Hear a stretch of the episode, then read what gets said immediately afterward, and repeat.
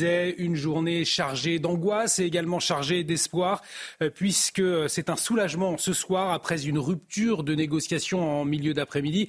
Vous avez pu le suivre en direct sur notre antenne. 13 otages israéliens, 5 mères et 8 enfants et 7 étrangers hein, retenus dans la bande de Gaza doivent être, doivent être normalement libérés ce soir contre 39 prisonniers palestiniens.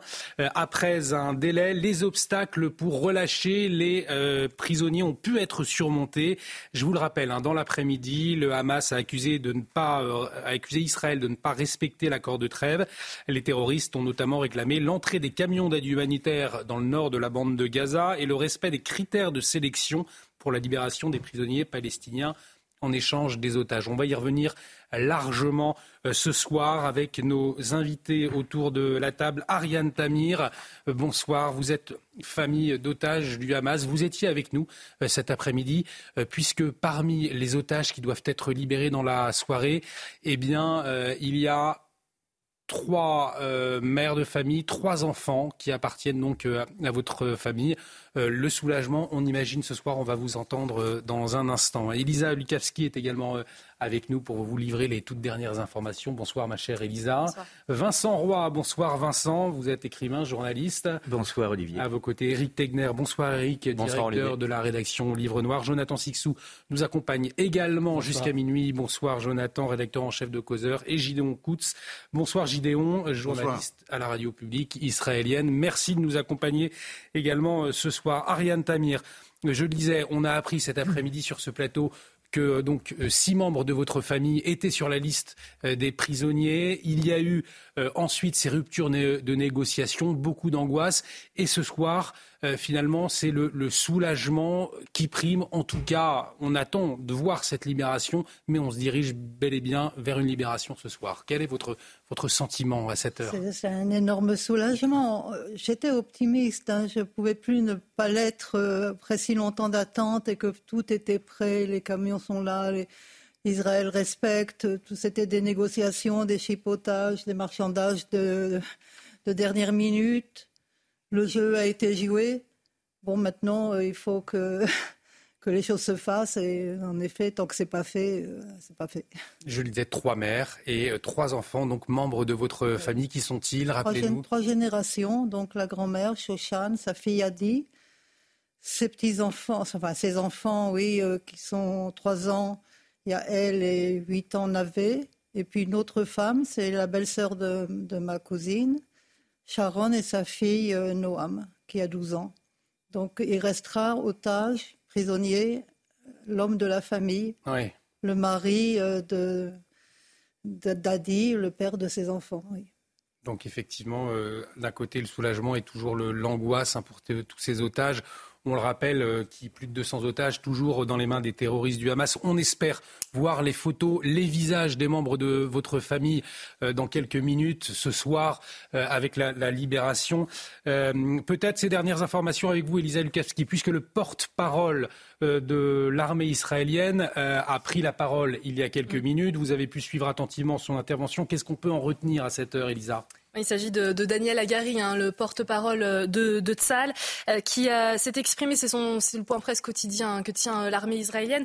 Et c'est assez intéressant euh, parce que c'est un militaire, hein, Daniel Agari, et il a vraiment, il est intervenu sur, sur le volet plus diplomatique finalement que militaire. Hein. On le sait, ça fait deux jours finalement qu'on est en trêve et, du coup, côté militaire, il se passe beaucoup moins de choses. Il a vraiment insisté sur, sur la patience. Il a répété plusieurs fois ce mot. Il demande de la patience. Il a dit que de toute façon, les familles seraient informées en temps et en heure, les familles d'abord, toujours, avant euh, d'informer le public et la presse. Euh, il a insisté sur le fait qu'un accord avait été défini et que l'armée israélienne le suivait et comptait le suivre. Euh, sur l'aspect humanitaire, il dit bien que, que contrôle les camions d'aide humanitaire, de l'aide humanitaire, il a insisté, fournis par l'ONU et par les ONG. Donc tous les camions sont contrôlés. Concernant le, petit point de tension du jour, hein, ce qui a fait qu'il y, y, a ce retard hein, dans la libération des otages, il n'est pas vraiment vraiment rentré dans les détails, mais il, est revenu sur, sur ces camions d'aide humanitaire. Donc c'est vraiment là certainement qu'il y a eu un, petit point de, désaccord. Et, sur le fait qu'il bah, y avait eu cette demande de, prisonniers, il a répété on avance en fonction de l'accord, comme on l'a accepté. Et puis sur le plan militaire, il est quand même revenu là-dessus. Hein. Même s'il y a deux jours de trêve, il a insisté nous sommes sur nos lignes opérationnelles, on reste prêt. Voilà, il a tenu à le préciser. Donc on sent bien que si on, commence à sortir des, clous de l'accord, euh, tout, peut se passer et, et Tsahal reste tout à fait euh, mobilisé. Il a enfin insisté sur, sur la priorité hein, de l'armée israélienne, à savoir la libération des otages, évidemment, et d'éliminer tous les responsables du Hamas. Merci beaucoup, Elisa. C'est vrai que la, perspective d'une reprise des combats à 23 heures euh, a été évoquée euh, dans l'après-midi, Gideon Koutz, euh, lorsque les négociations étaient bloquées. les affirmations du Hamas, selon lesquelles Israël aurait violé les termes du cessez-le-feu, qu'est-ce qu'entendait par là le, Hamas? Qu'est-ce que le Hamas reprochait à, Israël? On, imagine finalement des accusations pas forcément vérifié ou vérifiable. Donc la première accusation, on l'a déjà mm. entendu maintenant, c'est le problème donc de ces camions d'aide humanitaire, pas assez suffisant. Et selon le Hamas et selon Israël, c'est ce qui était convenu. Et le deuxième point important était que le Hamas accusait Israël et que la libération des prisonniers palestiniens devait se faire selon la peine qui donc leur était infligé. Ce qui était donc euh, les sentences étaient les plus sévères devaient être devaient être euh, libérés les premiers. Hmm. Et ce n'était pas le cas hier. Est-ce que c'était un point de l'accord? C'est pas très sûr.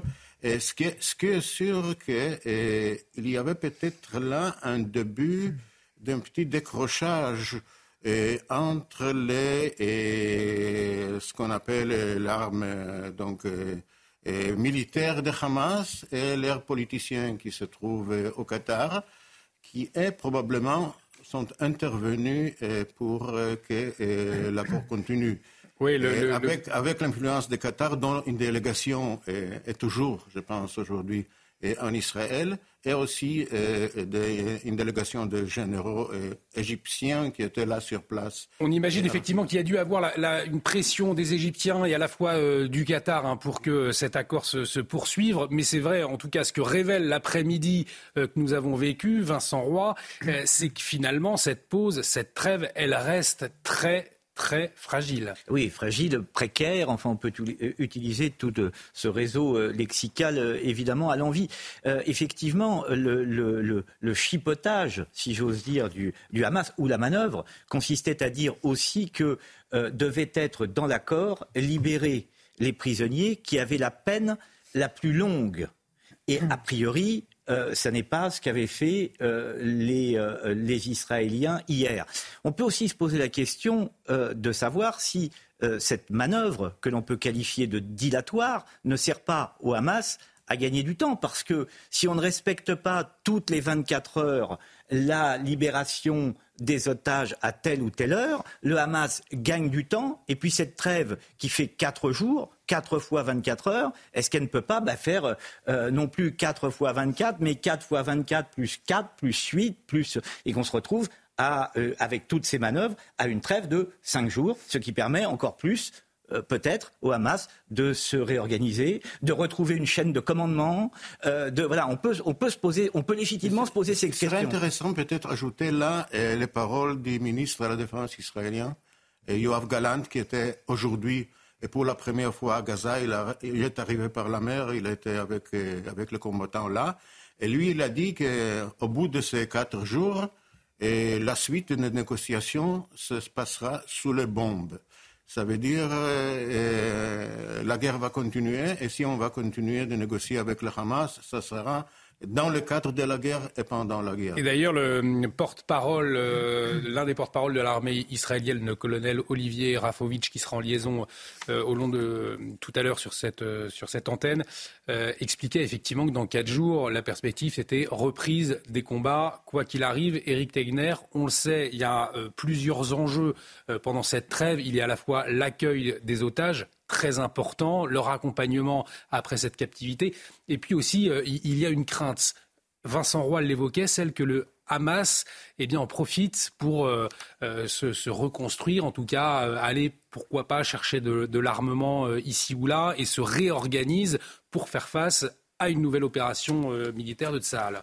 Alors c'est certain, et d'ailleurs il faut préciser qu'Israël avait anticipé hein, ces, problématiques qui sont arrivées ce soir, parce que de toute façon le Hamas a un intérêt à libérer ses otages aujourd'hui, parce que effectivement, la question des otages palestiniens, pour, eux, elle est cruciale. Pourquoi ils ont insisté dessus? Parce qu'ils viennent de Cisjordanie. Et dans les faits, aujourd'hui, c'est une victoire politique pour le Hamas, parce qu'ils sont vus comme les héros de la Cisjordanie. Et ça, c'est extrêmement important pour eux. Le deuxième élément, c'est il faut écouter Joe Biden hier, hmm. qui disait qu'effectivement, cette trêve pouvait tout à fait être prolongée, parce que Joe Biden aussi a des intérêts euh, politiques intérieurs où au sein des démocrates, notamment de, la France jeune, ils soutiennent la cause palestinienne. Il y a des élections dans un an. Et donc cette trêve, elle vise à être prolongée. Et d'ailleurs, il y a des accords dans la trêve qui stipulent qu'à chaque libération de 10 otages, il gagne un jour. Et qu'est-ce qui va se passer Au bout d'une semaine, deux semaines, trois semaines de, trêve, lorsque les combats vont reprendre, à ce moment-là, Israël sera vu comme l'agresseur. Et donc, d'un point de vue de communication, c'est très important parce que ce qu'il faut souligner, c'est que le camp qui soutient aujourd'hui euh, Israël, c'est un camp occidental et l'opinion publique est très, euh, est très, euh, tient beaucoup d'importance sur la question des victimes et effectivement la question de, des otages. Donc c'est une, c'est une joie évidemment aujourd'hui cette libération euh, des otages et en même temps il y a une contradiction hein, au sein de, du gouvernement israélien de Netanyahou et Galat, qui, Galante pardon, qui avait une logique militariste au début et qui sont laissés rattraper par euh, l'ensemble des personnes qui sont rassemblées dès ce soir hein, sur ce qu'on appelle euh, à Tel Aviv désormais la place des otages et qui mettaient la pression en disant que même si à minuit les otages ne sont pas libérés, il faut poursuivre cette trêve. Et donc ça, le Hamas le sait pertinemment place des otages, où, nous, nous, irons dans, un instant retrouver euh, Thibault Marcheteau. On voit ces images en, direct au poste frontière de Rafah. C'est là, hein, Jonathan Sixou, que l'échange doit se faire alors, ça doit se passer de la manière suivante, c'est-à-dire que c'est la Croix-Rouge euh, qui accueille euh, les otages. Les otages sont ensuite remis aux, membres de, l'armée israélienne. Euh, il y a également ces prisonniers palestiniens. On peut peut-être rappeler le profil de ces prisonniers palestiniens, des combattants islamistes du Hamas ou des criminels à, vocation politique du Fatah, du djihad islamique ou encore du, du FLP voilà le profil euh, de ces prisonniers qui sont libérés également, on peut le souligner. Hein. Des hommes, des femmes, euh, des mineurs euh, également, de, grands adolescents, si vous voulez, qui, à ma connaissance, la demande d'Israël était qu'il n'ait pas de sang sur les mains. Donc des gens qui ont, qui ont mis sur pied des opérations terroristes qui ne se sont pas euh, déroulées, qu'ils n'ont pu euh, exécuter, mais ce sont tout de même des personnes qui n'ont pas des intentions particulièrement euh, sympathiques vis-à-vis d'Israël, qui sont libérées depuis hier et qui continueront de l'être dans, les jours à venir. et qui pourraient être un danger, au fond, à l'avenir pour Israël aussi. Qui continueront, Qui continueront de, constituer un, danger pour Israël. Le parallèle avec la, la Cisjordanie me semble très pertinent, dans la mesure où, même si le Hamas est totalement euh, écrasé à Gaza à l'issue de cette opération qui durera ce qu'elle doit durer, euh, il va y avoir un, Hamas des esprits. Euh, qui, qui, ne pourra que perdurer dans, dans, Cisjordanie à la faveur d'une politique de peuplement israélienne qui ne marche pas pour la naissance viable d'un État palestinien à terme. Donc il va falloir que la politique israélienne se rétablisse avec ou plutôt sans euh, Netanyahou, ça ce sera au peuple israélien de le dire, à l'issue de cette guerre. On ne change pas un, capitaine pendant une tempête, mm. mais euh, il y a vraisemblablement un horizon nouveau qui doit se dessiner très prochainement pour euh, l'avenir de, la région. Et c'est aux, Israéliens aussi de, de le dessiner, bien qu'ils continueront d'être entourés euh, beaucoup de pays qui euh, ne souhaitent pas franchement euh, voir un État israélien à leur porte. Si je peux compléter un élément sur la, libération d'otages, il faut se rappeler justement que l'actuel numéro 2 de la branche armée du Hamas, qui est vu comme, celui, comme le cerveau de l'attaque du 7 mm. octobre, il avait été lui-même libéré dans le cadre de négociations Alors, il y a quelques années. Il avait mm. passé des années dans les geôles. Et c'était une négociation d'ailleurs où Israël avait été extrêmement perdant en, libérant près d'un millier d'otages. Et donc ça montre effectivement ce risque de, libérer des, de libérer des cerveaux, des gens aussi qui ont été dans les prisons qui ont pu se préparer. Lorsqu'on découvre cette histoire de ce numéro 2, on voit qu'il a appris, euh, il a appris la langue aussi. Il a, il a essayé de comprendre. Il lisait tous les mm. textes israéliens. En fait, il était dans une logique de comprendre l'ennemi. Et c'est pour ça, d'une certaine façon, qu'il a su le tromper.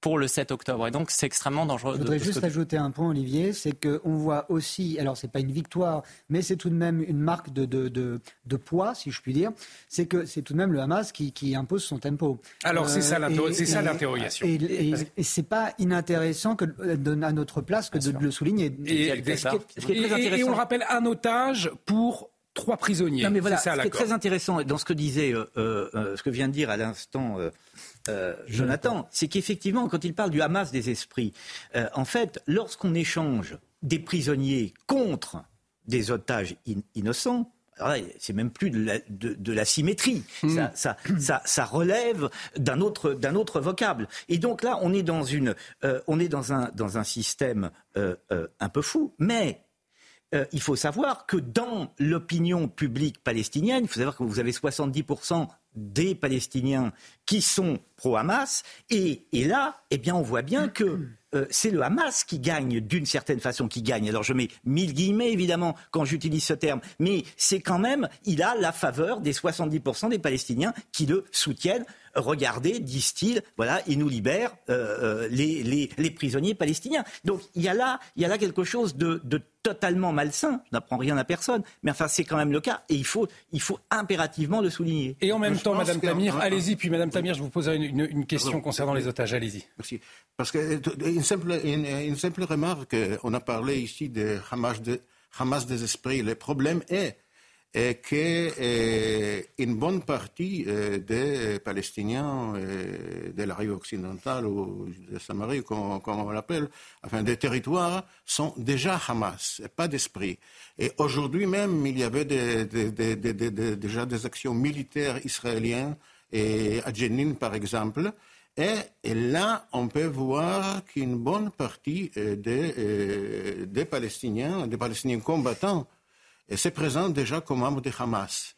Alors, la question se pose, selon cette logique, même si on arrive au bout de Hamas à Gaza, qu'est-ce qui va se passer après en ce qui concerne cette fameuse Est-ce qu'on peut, écraser cette idéologie aussi derrière C'est la question qui se pose. Pas, que de l'idéologie? Mm.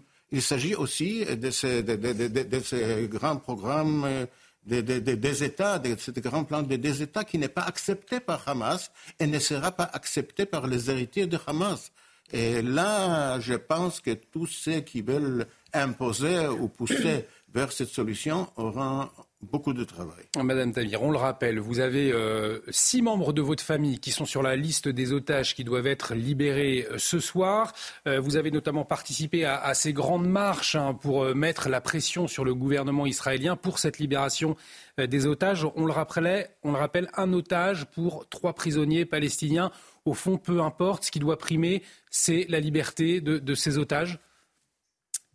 C'est ce que les familles pensent, évidemment. C'est leur intérêt ces otages bon, euh, qui n'ont pas le sang sur les mains, qui vont peut-être mm. en effet progresser dans la chaîne de commandement du Hamas petit à petit, qui ont appris des choses. Euh, oui, on n'y peut rien, c'est comme ça, c'est le, prix à payer. Mm. C'est obligé. Euh, et, on voit d'ailleurs en, direct ces images de la prison d'Ofer en Cisjordanie là où sont euh, détenus les prisonniers palestiniens. Euh, assez peu de mouvements pour l'heure. Euh, visiblement, donc, la libération est annoncée pour ce soir. Elle était annoncée pour environ 21 heures. On imagine bien évidemment que ça va prendre un peu plus de temps. Ça a été le cas hier. En, tout cas, voilà, l'échange semble se faire. On a eu chaud aujourd'hui, Jonathan Sixo, malgré tout. Mais attendez, Olivier, la nuit n'est pas terminée. C'est ça. Vous pensez qu'il peut y avoir des revirements, des grains de sable encore? Je pense que tout peut arriver. Donc euh, je, ne, me, je me garderai bien très, très honnêtement de, de, de, m'engager dans, un optimisme. Et peut-on faire confiance à des terroristes? Non. Et par définition, on ne peut pas faire confiance à des terroristes, mais il se trouve que ce sont les terroristes qui sont les, les qui, qui, qui, est la, la, la, partie adverse, certes avec des, des intermédiaires euh, qui font tampon. Euh, mais euh, c'est aussi avec à la faveur de ces intermédiaires que les choses peuvent avancer. Vraisemblablement, elles ont avancé ce soir parce que l'Égypte et, le Qatar ont vraisemblablement de nouveau décroché leur téléphone cet après-midi. Mais encore une fois, rien n'est joué et euh, ça va être comme ça à chaque euh, jour de chaque trêve et à chaque échange de prisonniers et d'otages. Oui, puisque c'était même étonnant hier que tout se passe relativement bien, même s'il y a eu deux heures, deux heures de retard. C'était euh, finalement assez étonnant que. C'était d'autant plus étonnant qu'hier tout se passe bien, puisque avant-hier euh, ça ne s'est pas bien passé. Voilà. Donc euh, on attend évidemment c'est la prudence qui est de mise. J'ajoute quand même au, au, dossier que le mouvement d'espoir euh, le dernier, c'est-à-dire quand on nous a annoncé que 20 euh, otages euh, allaient être libérés, c'est d'abord une annonce du, Hamas. non, du Qatar. C'est une annonce du Qatar. Première annonce, celle du Qatar. Deuxième annonce, confirmation par le Hamas de l'annonce du Qatar. C'est quand même très intéressant à observer ça. Bah, le Qatar est bien placé pour avoir les, infos euh, à, la base de la source. oui, mais, après, mais, après, ce qui se passe, euh, c'est que le, c'est euh, donc l'armée israélienne qui dit non, les otages ne sont pas arrivés à la, au poste frontière de Rafah. personne n'est avec la Croix-Rouge à, à, cette heure-là. Donc finalement, comment expliquer que le Hamas d'un côté dit oui, la libération est en route alors que c'est faux. Est-ce que c'est une décision seule du Hamas? Est-ce que le Qatar est au courant? Est-ce euh, Il va falloir des Déjà, c'est la problématique des intermédiaires. Et ensuite, il y a toujours des raisons à la fin qui peuvent faire euh, dysfonctionner les choses. Déjà, des raisons euh, logistiques. Mais sur le Qatar, effectivement, vous avez, vous avez vraiment raison. C'est très intéressant. C'est qu'aujourd'hui, il y a un avion du Qatar qui est arrivé en Israël. Il faut savoir qu'Israël n'a pas de relation officielle avec, euh, avec le Qatar. Donc déjà, les intermédiaires, ils sont étonnants. Dans le même temps, du coup, le Qatar est présent en Israël, à Tel Aviv, et il est également présent dans la bande de Gaza. Donc là-dessus, il a, il a un rôle prépondérant, et le porte-parole de Tsahal, il y a, une demi-heure, justement, a vraiment insisté sur le rôle euh, du Qatar et, de l'Égypte. Je pense que le Qatar a un intérêt à ce que cette... Euh, cette parce qu'on est... Vous savez, c'est 50 otages sur 240. On n'y est pas. je, je pense malheureusement qu'il n'y aura pas forcément de Français ni d'Américains. C'était la euh, question sur les sept étrangers. Euh, c'était la question. Ils, n'ont pas d'intérêt, surtout du côté des Américains, parce que euh, ils veulent jusqu'au bout, jusqu'au 240e otage, ils veulent garder le contrôle justement aujourd'hui. Et donc ils veulent maintenir la pression sur les différents pays. Est-ce qu'ils ont, vraiment le contrôle? Parce que ce qui est différent dans cette négociation avec une organisation terroriste comme le Hamas, c'est dans d'autres négociations avec des terroristes qu'on connaît, ils sont pratiquement seuls. Il n'y a pas tant d'intermédiaires, tant d'intermédiaires euh, qui comptent. Et notamment, on se partage entre euh, le, bras et, politique et, militaire. de ce point de vue, c'est beaucoup plus compliqué. Et même s'ils vont prendre, ils prennent des décisions qui ne peuvent pas être considérées comme, euh, comme logiques ou rationnelles, il y a quand même toute cette grande chaîne des différentes parties qui interviennent dans cet accord hmm. qui modifie un peu la situation. Et avec une autre confusion, c'est que tous les otages n'ont pas été pris par le Hamas. Il y avait également le djihad islamique. comment ils s'organisaient entre eux Et, on l'a vu hier sur la libération des Thaïlandais, où dedans s'est glissé un Philippin, euh, parce que, en fait, même et, établir l'identité réelle des otages, mhm. ça a l'air déjà compliqué du côté de la bande de Il y a eu le cas de cette femme qui avait été déclarée morte et qui a été libérée également. probablement Il y a aussi, je pense qu'il y a un principe, tout le monde pense, il y a aussi euh, des otages dans des mains carrément privées. Ça veut dire des voyous qui sont entrés là et voilà, qui ont amené un otage avec eux. Ils sont même pas dans, chez une organisation même des corps. Oui, oui, aussi des corps. Oui, c'est aussi un point à soulever sur les 240 otages. Euh, personne ne sait combien sont encore en vie aujourd'hui et combien sont morts. Oui, parce que Ariane Tamouir, vous, vous, avez témoigné cet après-midi que... la preuve de vie des membres de votre famille, vous ne l'avez eu qu'hier lorsque euh, on vous indiquait qu'ils étaient sur la liste. Oui, jusqu'à ce jour-là, enfin hier, on ne savait pas du tout, rien. Pas le moindre, la Croix-Rouge ne les a pas visités. Apparemment, ceux qui sont sortis euh, ont l'air de ne pas avoir été spécialement euh, maltraités, mais enfin ça, il faudra voir après. Mais euh, enfin, c'est quand même un peu rassurant. Je m'excuse, je suis pas du tout. mais je me dis, moi, je me dis depuis le début, si le Hamas avait fait tout pareil sans, sans le massacre, ils rentrent, une opération formidable, ils prennent ses otages. Ils n'auraient pas sacrifié, euh, on n'aurait pas bombardé Gaza comme ça pour. Euh, enfin, c'est ce massacre qui a.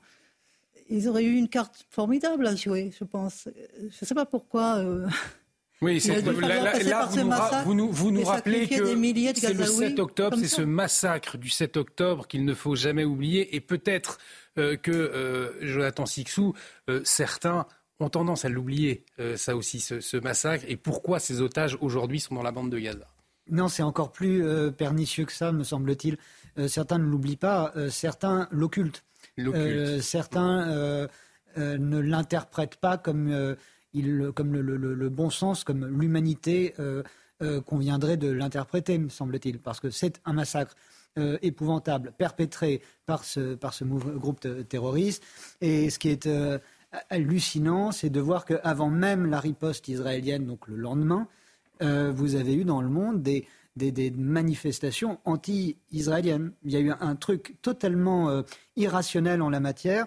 C'est-à-dire que le jour même de l'annonce de ce massacre, vous avez des manifestations anti-israéliennes dans le monde. Et alors, ça, me paraît, cette petite parenthèse de cet après-midi, cet après-midi, manifestation contre les violences faites aux femmes. Oui. Très bien. Euh, des manifestants sont arrivés pour dénoncer les viols, les terribles viols euh, du Hamas pendant le 7 octobre. Eh bien, ces personnes-là ont été écartées de cette manifestation. Oui, oui, rien d'étonnant, c'est exactement ce que disait Jonathan. Mais attention, le 7 octobre, ce massacre, il est, à mon sens, tout à fait à dessein. Pourquoi je dis cela? Et Madame a raison, s'il n'y a pas de massacre, il y a juste, par exemple, une prise d'otage. On peut très bien imaginer que Israël ne réplique pas, que Tsahal ne réplique pas comme elle a répliqué. C'est évident. Mais ce que veut, ce que voulait le Hamas, c'est évidemment qu'Israël réplique comme elle a répliqué, avec un espoir secret, c'est que le Hezbollah, lui aussi, rentre dans le jeu. Et je pense que, que, le, que le Hamas savait très bien que seul, il ne serait pas assez fort. Mais il espérait, il espérait aussi que le Hezbollah rentre en guerre et auquel cas, effectivement, euh, eh bien, Israël aurait eu beaucoup, de mal, beaucoup plus de mal à faire face. C'est une évidence. Mais ce que voulait le Hamas par le truchement de ce massacre, c'est enflammer l'intégralité de la région. En tous les cas, c'est ma thèse. Est-ce qu'il y avait une, promesse iranienne aussi euh, et au Hamas rompre les accords d'Abraham aussi. Tout cela, on, va, on va y revenir effectivement sur ces questions géopolitiques tout au long de cette soirée, mais il est 22 euh, heures. Bienvenue si vous nous rejoignez. Soir Info Week-end, nous vous euh, accompagnons, nous suivons au plus près la libération des otages donc euh, au Proche-Orient. il est 22 heures. Tout de suite le journal, un point complet avec vous, Elisa Lukavski.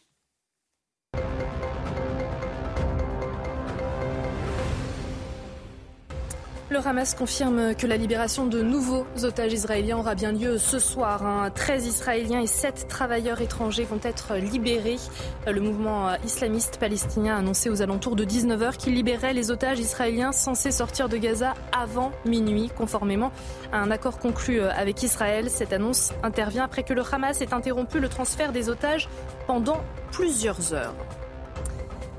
Daniel Agari, porte-parole euh, de Tsal, s'est exprimé hein, tout à l'heure. Il a demandé de la patience, de la patience euh, à tout le monde. Il, euh, il, a dit que les familles seraient informées en temps et en heure avant que le public soit informé concernant la libération des otages. Il a précisé qu'un accord avait été défini et que l'armée israélienne le suivait. Concernant le volet militaire, il a déclaré Nous sommes sur nos lignes opérationnelles, on reste prêt. Euh, comprenez par là que si l'accord n'est pas respecté, eh bien, Israël interviendra militairement. Et puis une libération euh, des otages lors de ce deuxième jour euh, de trêve qui a mis du temps à se mettre en place. On l'a dit pendant plusieurs heures et la libération a été bloquée hein, par le Hamas, l'organisation terroriste qui dans un communiqué a indiqué avoir répondu positivement aux efforts égyptiens et qataris qui ont duré toute la journée. Point de désaccord hein, côté Hamas, l'ampleur de l'aide humanitaire d'Israël vers la bande de Gaza. Le Hamas qui a précisé avoir obtenu d'Israël un engagement, notamment sur l'acheminement d'aide humanitaire dans le nord de la bande de Gaza et la libération de prisonniers palestiniens incarcérés de longue date, 39 au total. Merci beaucoup euh, Elisa. Bienvenue si vous nous rejoignez dans Soir Info Weekend. Soulagement donc ce soir après une rupture de négociation euh, cet après-midi. Cinq femmes et huit enfants israéliens doivent être libérés dans la soirée. Nous suivons tout cela au plus près pour vous, bien évidemment. Sept euh, otages étrangers également, des Français, des Américains ou pas, on ne sait pas encore, on l'espère en tout cas, on le verra. Euh, on va aller retrouver euh, tout de suite nos envoyés spéciaux Thibault Marcheteau et Fabrice Elsner. place de cette place, cette place que l'on appelle la place des otages désormais à Tel Aviv, où une foule est réunie hein, depuis cet après-midi, Thibault. Absolument, Olivier. Et cette foule, elle, euh, elle est rentrée chez elle après l'annonce donc de cette confirmation euh, que les, cet échange allait bien avoir lieu. Euh, c'était une journée particulièrement riche en émotions, une journée avec beaucoup de rebondissements pour tous les Israéliens, plusieurs milliers de personnes qui ont suivi sur cette place tous ces rebondissements. Donc cette nouvelle, cette libération donc qui a été actée il y a maintenant plusieurs plusieurs minutes. Nous sommes avec Dylan, Dylan qui est franco-israélien, qui a suivi cette cette libération euh, toute l'après-midi. Est-ce que vous pouvez nous expliquer un petit peu votre sentiment aujourd'hui? Bonsoir. Alors euh, effectivement, c'est une journée euh, très compliquée, autant rebondissement. depuis 16 heures, comme, comme hier, on était tous devant nos télés et ici même sur place, sur la place des otages, pour voir euh, les otages euh, se faire libérer. Et malheureusement aujourd'hui ça ne s'est pas passé comme prévu.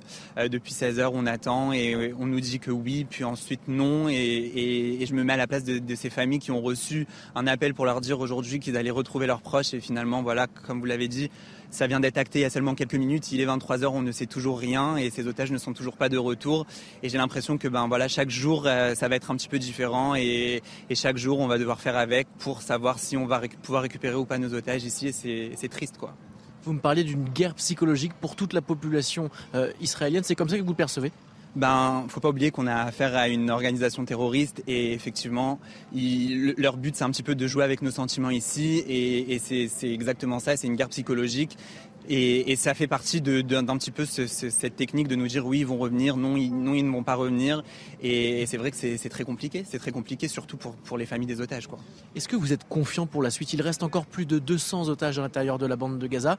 Vu comment euh, ça s'est passé aujourd'hui, vous êtes confiant pour la suite? Vous pensez que cette trêve euh, peut aller au bout et même peut-être plus loin? Vu comment ça, s'est passé aujourd'hui, hier je vous aurais dit que oui, aujourd'hui je vous dis que non. On a affaire, comme je l'ai dit, à une organisation terroriste et leur but, ben voilà, c'est de nous faire du mal psychologiquement ici.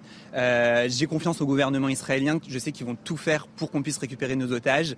Malheureusement, euh, les personnes qu'on a en face de nous, voilà, ça va pas être facile tous les jours, mais il faut y croire. Il faut croire au gouvernement, au gouvernement israélien, et j'espère que voilà, tous ces otages pourront retrouver leur famille euh, le plus rapidement possible.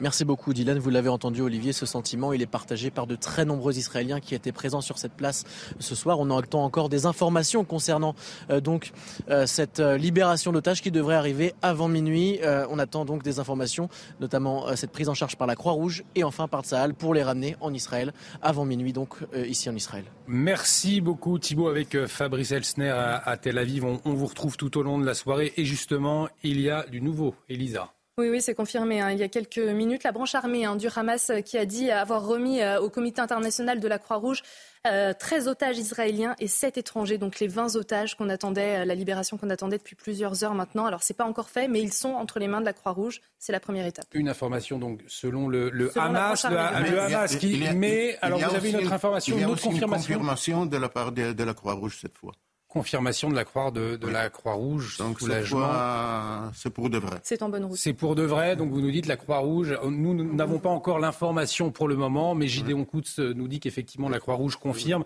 Euh, Ariane Tamir, euh, pour vos proches, euh, tout cela semble se dénouer. en tout cas, on l'espère. On, on, attend encore des confirmations, mais ça va dans le bon sens. Hein. Bon, ça va dans le bon sens. Après, il faudra qu'il soit identifié parce que la liste, c'est une chose. Après, euh, c'était au départ, euh, on avait prévenu les familles qu'on ne leur donnerait les listes qu'une fois les, otages identifiés. Mais ça n'a pas tenu. On leur donne la liste avant et maintenant, il faut espérer que ça corresponde aux personnes qui sortent. Mais disons que oui, et franchement, c'est formidable. Alors, vous voyez le, poste frontière de Rafah, euh, ces otages qui doivent arriver, qui doivent être déposés euh, d'ici quelques minutes. Euh, on imagine maintenant à l'armée israélienne, puisque c'est l'armée israélienne qui récupère Jonathan Sixou, les otages hein, dans un premier temps, avant même qu'il voit des, des médecins. Que a vu hier, c'est jusque-là, donc c'est un peu plus que quelques minutes. Oui, mais il me semble que la Croix-Rouge, la Croix-Rouge les, emmène les otages en Égypte. Ils, passent sur une boucle en Égypte. Ils sont euh, pris en charge par, par, des médecins et ensuite ils passent euh, côté israélien où ils sont récupérés par, euh, de nouveaux médecins et l'armée israélienne. C'est du moins, me semble-t-il, les images qu'on a vues hier. On a vu hier exactement. Ils atterrissent sur une base israélienne. Voilà. la, frontière de Nitzana, donc là. Euh, on aura le, colonel euh, Olivier Rafovitch qui est en, liaison avec nous, euh, justement. Donc on va lui demander s'il confirme cette information. Mon colonel, bonsoir. Merci d'être une nouvelle fois avec nous pour nous répondre à nos questions, nous, nous renseigner, puisque vous le voyez autour de ce plateau, Ariane Tamir, hein, membre de, de, famille des otages, trois de membres de sa famille sont censés être sur la, liste ce soir. Est-ce que vous nous confirmez effectivement six, pardon, six, pardonnez-moi, trois mères et, euh, trois enfants. Euh, est-ce que mon colonel, vous nous confirmez ce soir qu'effectivement les, otages sont dans les mains de la Croix-Rouge à cette heure Oui, ils sont dans les mains de la Croix-Rouge à cette heure et ils sont en route vers chez nous, vers le, passage de Rafia. Tout à fait. Je le confirme. Bon, une confirmation qui euh, qui soulage autour de ce plateau hein, Ariane Tamir, voilà le colonel Olivier Rafovitch qui confirme ce soir euh, que ces otages. Je ne voulais pas paraître trop égoïste. Hein. On pense que quand même il reste beaucoup, beaucoup d'otages euh, qu'il faudra aussi et que chaque jour va être un calvaire pour les familles après ce qui s'est passé aujourd'hui. Hier, ça semblait se passer bien. Aujourd'hui, on a souffert. Mais moi, j'étais quand même optimiste. Mais ça prouve à quel point c'est fragile quand même. Et même dans ma famille, il y a un, garçon qui reste, un homme qui reste otage. Mais surtout, il y a encore plus de 200 otages qui vont ce n'est que le début et ce n'est qu'un début, mon, colonel. Alors, euh, pour revenir sur euh, cet après-midi, ce blocage, qu'est-ce que vous pouvez nous en dire? Qu'est-ce qui s'est passé très précisément? Avant de vous répondre, je voudrais, avec votre permission, transmettre euh, mes profondes, sincères salutations et si je pouvais, comment dire, avec l'émotion et la force, embrasser euh, votre euh, invité sur le ah, plateau. Ariane Tamir, effectivement, qui, qui, est avec nous, qui nous accompagne. Parce que je voudrais vous dire que pour nous, pour Tzal, pour Tzal et l'armée d'Israël, la priorité absolue, c'est le retour de tous les otages à la maison. Et tout est fait pour que cette priorité soit faite et appliquée. Et donc là, là où je vous parle, encore une fois, je vous confirme, Tzal confirme que les otages sont aux mains de la Croix-Rouge en route vers euh, vers chez nous. Et euh, nous sommes évidemment euh, émus, mais nous sommes surtout heureux pour toutes les familles. Et donc, euh, Madame Tamir, je suis également heureux pour vous. Et vous avez la confirmation que les otages qui étaient sur la liste annoncée sont bien les, les personnes qui vont retrouver leur famille et le territoire israélien ce soir? Ça, je ne peux pas confirmer tant que nous ne les avons pas vus de nos yeux. Et vous avez vu toutes les, toutes les, des sensibilités euh, que nous avons pour euh, savoir exactement ce qui se passe. Tant que ne sommes pas chez nous, que nous le voyons, nous ne pouvons. Euh, je préfère ne, rien dire. Attendons encore un peu. Évidemment. Oui, oui, on, comprend tout à fait. du coup, pour revenir finalement à cette angoisse cet après-midi, blocage du Hamas dans les négociations. Qu'est-ce qu'il s'est passé très précisément? Oui, Le Hamas est une organisation terroriste extrêmement dangereuse. Une cruauté sans fin, je rappelle quand même le crime commis le 7 octobre, un crime de masse. 1200 personnes ont été assassinées, massacrées, des femmes ont été violées, assassinées, des bébés ont été tués, brûlés, des hommes ont été décapités. Euh, c'est la même organisation qui euh, retient des otages et des, et des, et des, des, kidnappés depuis le 7 octobre. Et il mène aussi une guerre psychologique. Nous sommes euh, conscients de cette difficulté-là, mais il y a le cadre pour que les otages reviennent. Aujourd'hui, c'est la deuxième phase. Il semblerait que les intermédiaires comme l'Égypte et le Qatar, qui sont intermédiaires dans cette euh, sorte de, formule pour le retour de, nos otages, aient joué un rôle aujourd'hui euh, important. Et dans ce cadre-là, euh, cette crise a pu être débloquée. Et donc, à l'heure où nous parlons, nous sommes, je l'espère, pas très loin de pouvoir voir physiquement les otages, les 13 otages et un autre groupe d'otages étrangers libres. Pas d'informations particulières concernant justement ces sept euh, étrangers. On ne sait pas de, quelle nationalité ils sont à cette heure. Encore une fois, je comprends vos questions et je vous propose d'attendre encore un tout petit peu pour être euh, sur du fiable. Et ensuite, nous pourrons parler, analyser et puis se réjouir du retour de toutes ces personnes, femmes, enfants et, et hommes aussi euh, pour les étrangers euh, libre. Effectivement, attendons d'être sûrs. On voit à côté de vous ces images du poste frontière de Rafah, donc poste frontière avec l'Égypte. Quelle va être la, la, suite des opérations pour ces 13 personnes? Elles vont être transférées dans des hôpitaux israéliens pour euh, vérification, pour voir que tout va bien au niveau médical. Il y a également, comme vous pouvez le savoir, un accompagnement euh, des salles avec euh, des psychologues et des euh, travailleurs sociaux euh, pour ces gens qui ont vécu un calvaire. 50 jours aux mains, aux mains du Hamas, on n'a aucune nouvelle de leur famille, sans non plus nous, hein. n'ont aucune nouvelle d'eux. Et c'est une situation qui est extrêmement compliquée et difficile pour eux. Et ça fait que ce soir, tout l'État d'Israël attend leur retour et personne n'ira ce soir euh, se coucher tant qu'ils ne verront pas euh, le visage, les visages des, des, des 20, des 20 personnes libérées, dont 13 israéliennes et des enfants euh, de retour à la maison en Israël. C'est quelque chose qui est pour nous une priorité absolue. Je rappelle que nous sommes en guerre avec le Hamas et que ce trêve humanitaire a pour but de ramener les otages mais que après la trêve, la guerre doit continuer pour éliminer le Hamas, qui est une euh, organisation euh, terroriste extrêmement dangereuse pour nous. Ça veut dire que dans quatre jours, une trêve, qui un accord qui prévoit une trêve de, quatre jours pour le moment, ça veut dire que euh, euh l'armée israélienne, est, est, donc prête à intervenir dans deux jours maintenant, si nécessaire, si l'accord ne se poursuit pas. Si l'accord ne se poursuit pas, euh, et que le gouvernement israélien euh, n'a pas, euh, n'a pas décidé d'une continuation de l'accord, parce que c'est le gouvernement israélien qui décide, eh bien, l'armée israélienne continuera mission qui l'élimination du Hamas dans la bande de Gaza, effectivement. Nous évoquions tout à l'heure la, crainte euh, de, de de voir le Hamas euh, reconstituer, reprendre des forces finalement pendant cette trêve.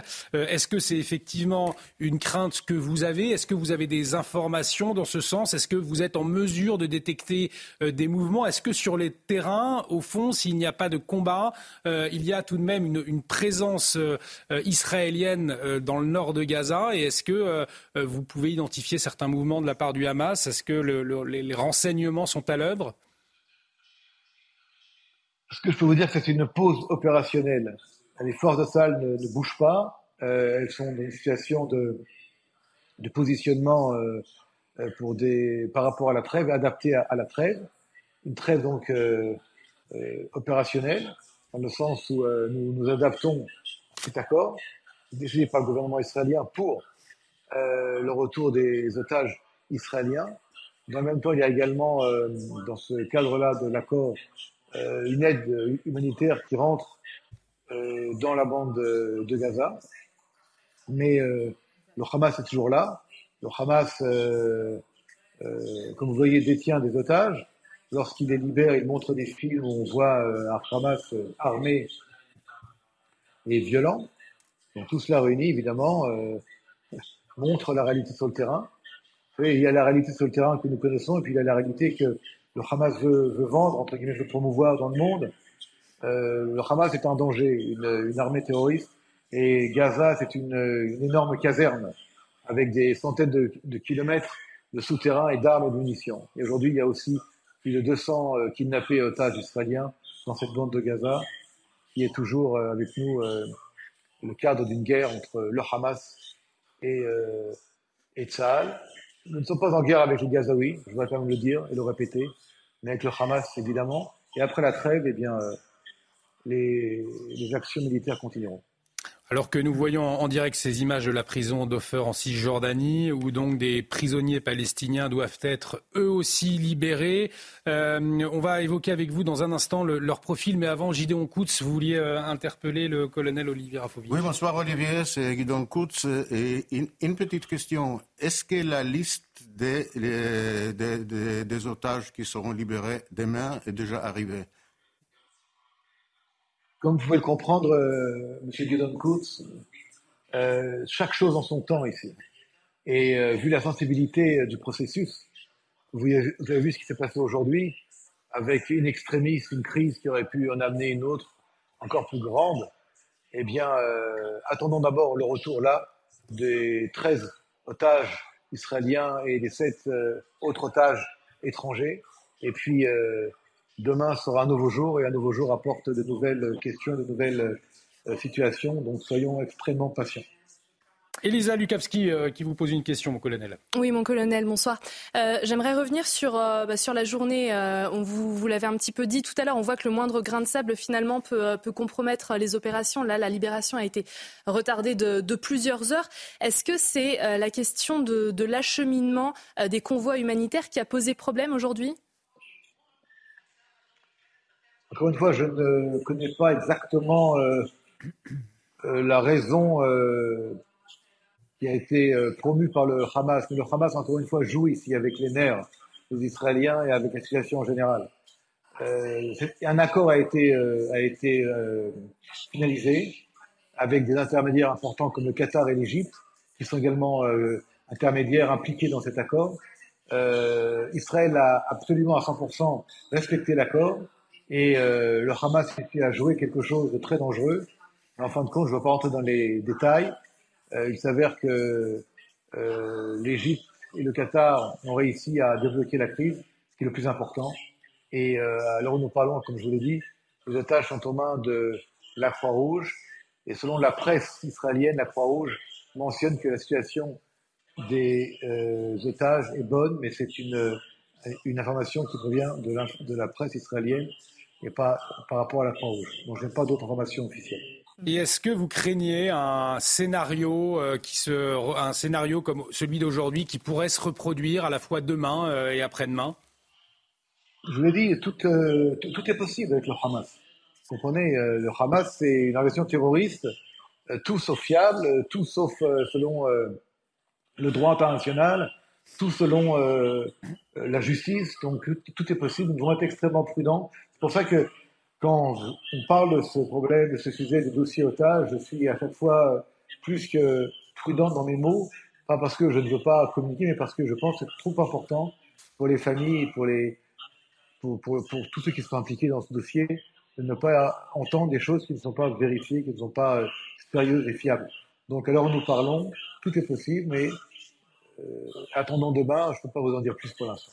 Nous voyons ces images donc en direct à la prison d'Ofer en Cisjordanie, euh, du mouvement des véhicules hein, qui arrivent à proximité euh, donc de, cette prison. Quel est le profil des prisonniers qui vont être libérés euh, Des profils qui étaient au cœur hein, des revendications du Hamas? Nous l'évoquions tout à l'heure, mon colonel. Je peux, je peux, vous, en donner deux, deux profils de, de, deux cousines qui avaient à l'époque 16 ans, qui, qui sont promenées à Jérusalem avec une paire de ciseaux et qui ont essayé euh, de tuer un homme. Le problème, c'est que cet homme qu'elles ont euh, blessé grièvement était lui-même un arabe palestinien.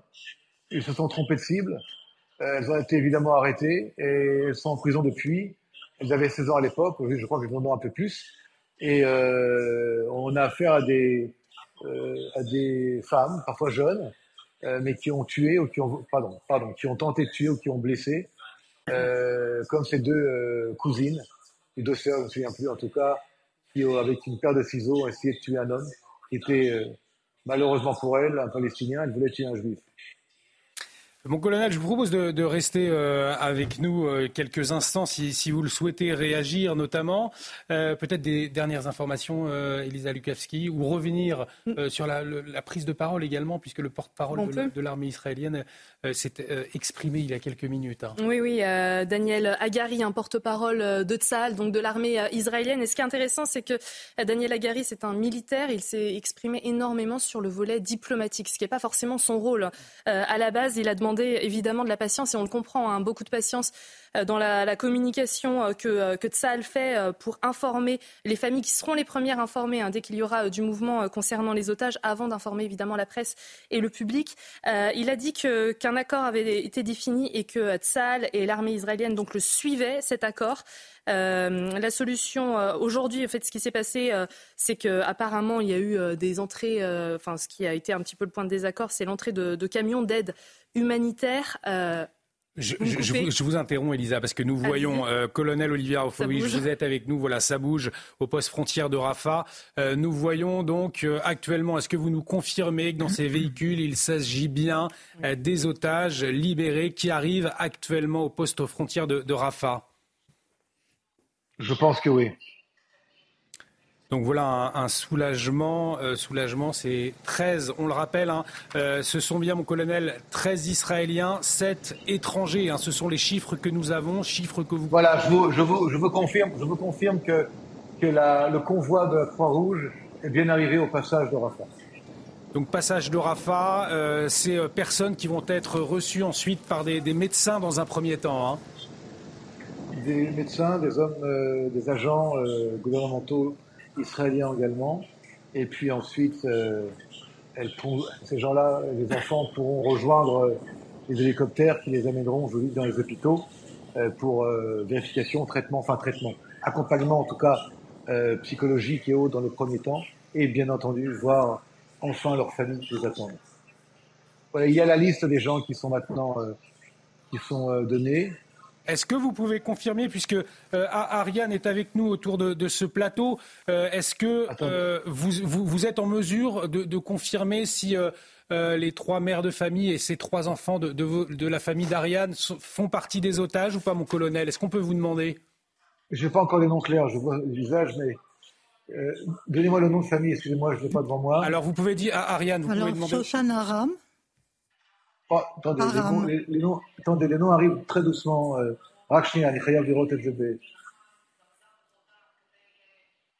ça va très doucement, je m'excuse. Hein. Non, non, mais. Shoshana Aram qui a 67 ans. Les noms n'ont pas encore été donnés. Voilà, si vous nous rejoignez sur ces news, les noms des premiers otages hein, arrivent tout juste. Nous avons autour de ce plateau Ariane Tamir.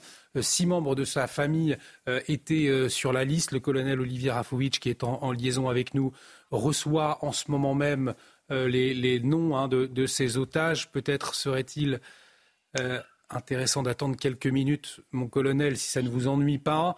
je sais que vous êtes très pris, votre agenda est bien évidemment très chargé, mais peut-être que Ariane pourra avoir ses... Le, souci, que les, noms n'apparaissent pas encore, donc je ne peux pas encore vous les donner, mais attendez. Nous attendons euh, quelques minutes. Peut-être un, mot, Jonathan Sixou, post-frontière de, de, Rafah en Égypte. Nous vivons non, un mot sur deuxième cette situation qui est euh, horrible, qui traduit la. Rendez-vous compte de, l'attente dans, laquelle euh, plonge tant de, de, familles, tant de, personnes. C'est du sadisme. C'est du, du, sadisme. Ça, ça ajoute à, l'horreur une certaine obscénité, si cela était possible. Euh, euh, Olivier Rafovitch parlait du Hamas qui jouait avec euh, les nerfs des, Israéliens, mais c'est bien plus.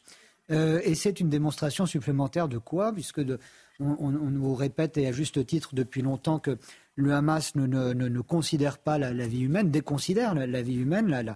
ça un être humain n'a aucune valeur pour, pour, lui en, faisant ce qu'il fait et en, obligeant l'Occident à, compter, à tenir ce décompte euh, sordide quotidiennement, c'est une, continuation de, cette démonstration euh, de, déni de l'humanité. C'est absolument abject et, je, salue le, sang-froid de Madame parce que je trouve que je ne sais pas comment nous pourrions nous réagir dans une telle situation, voyez-vous. Euh, excusez-moi, j'ai du mal parce que la, liste n'est pas encore apparue clairement, donc je préfère qu'on attende un tout petit peu plutôt que euh, la liste ne va peut-être pas venir tout de suite.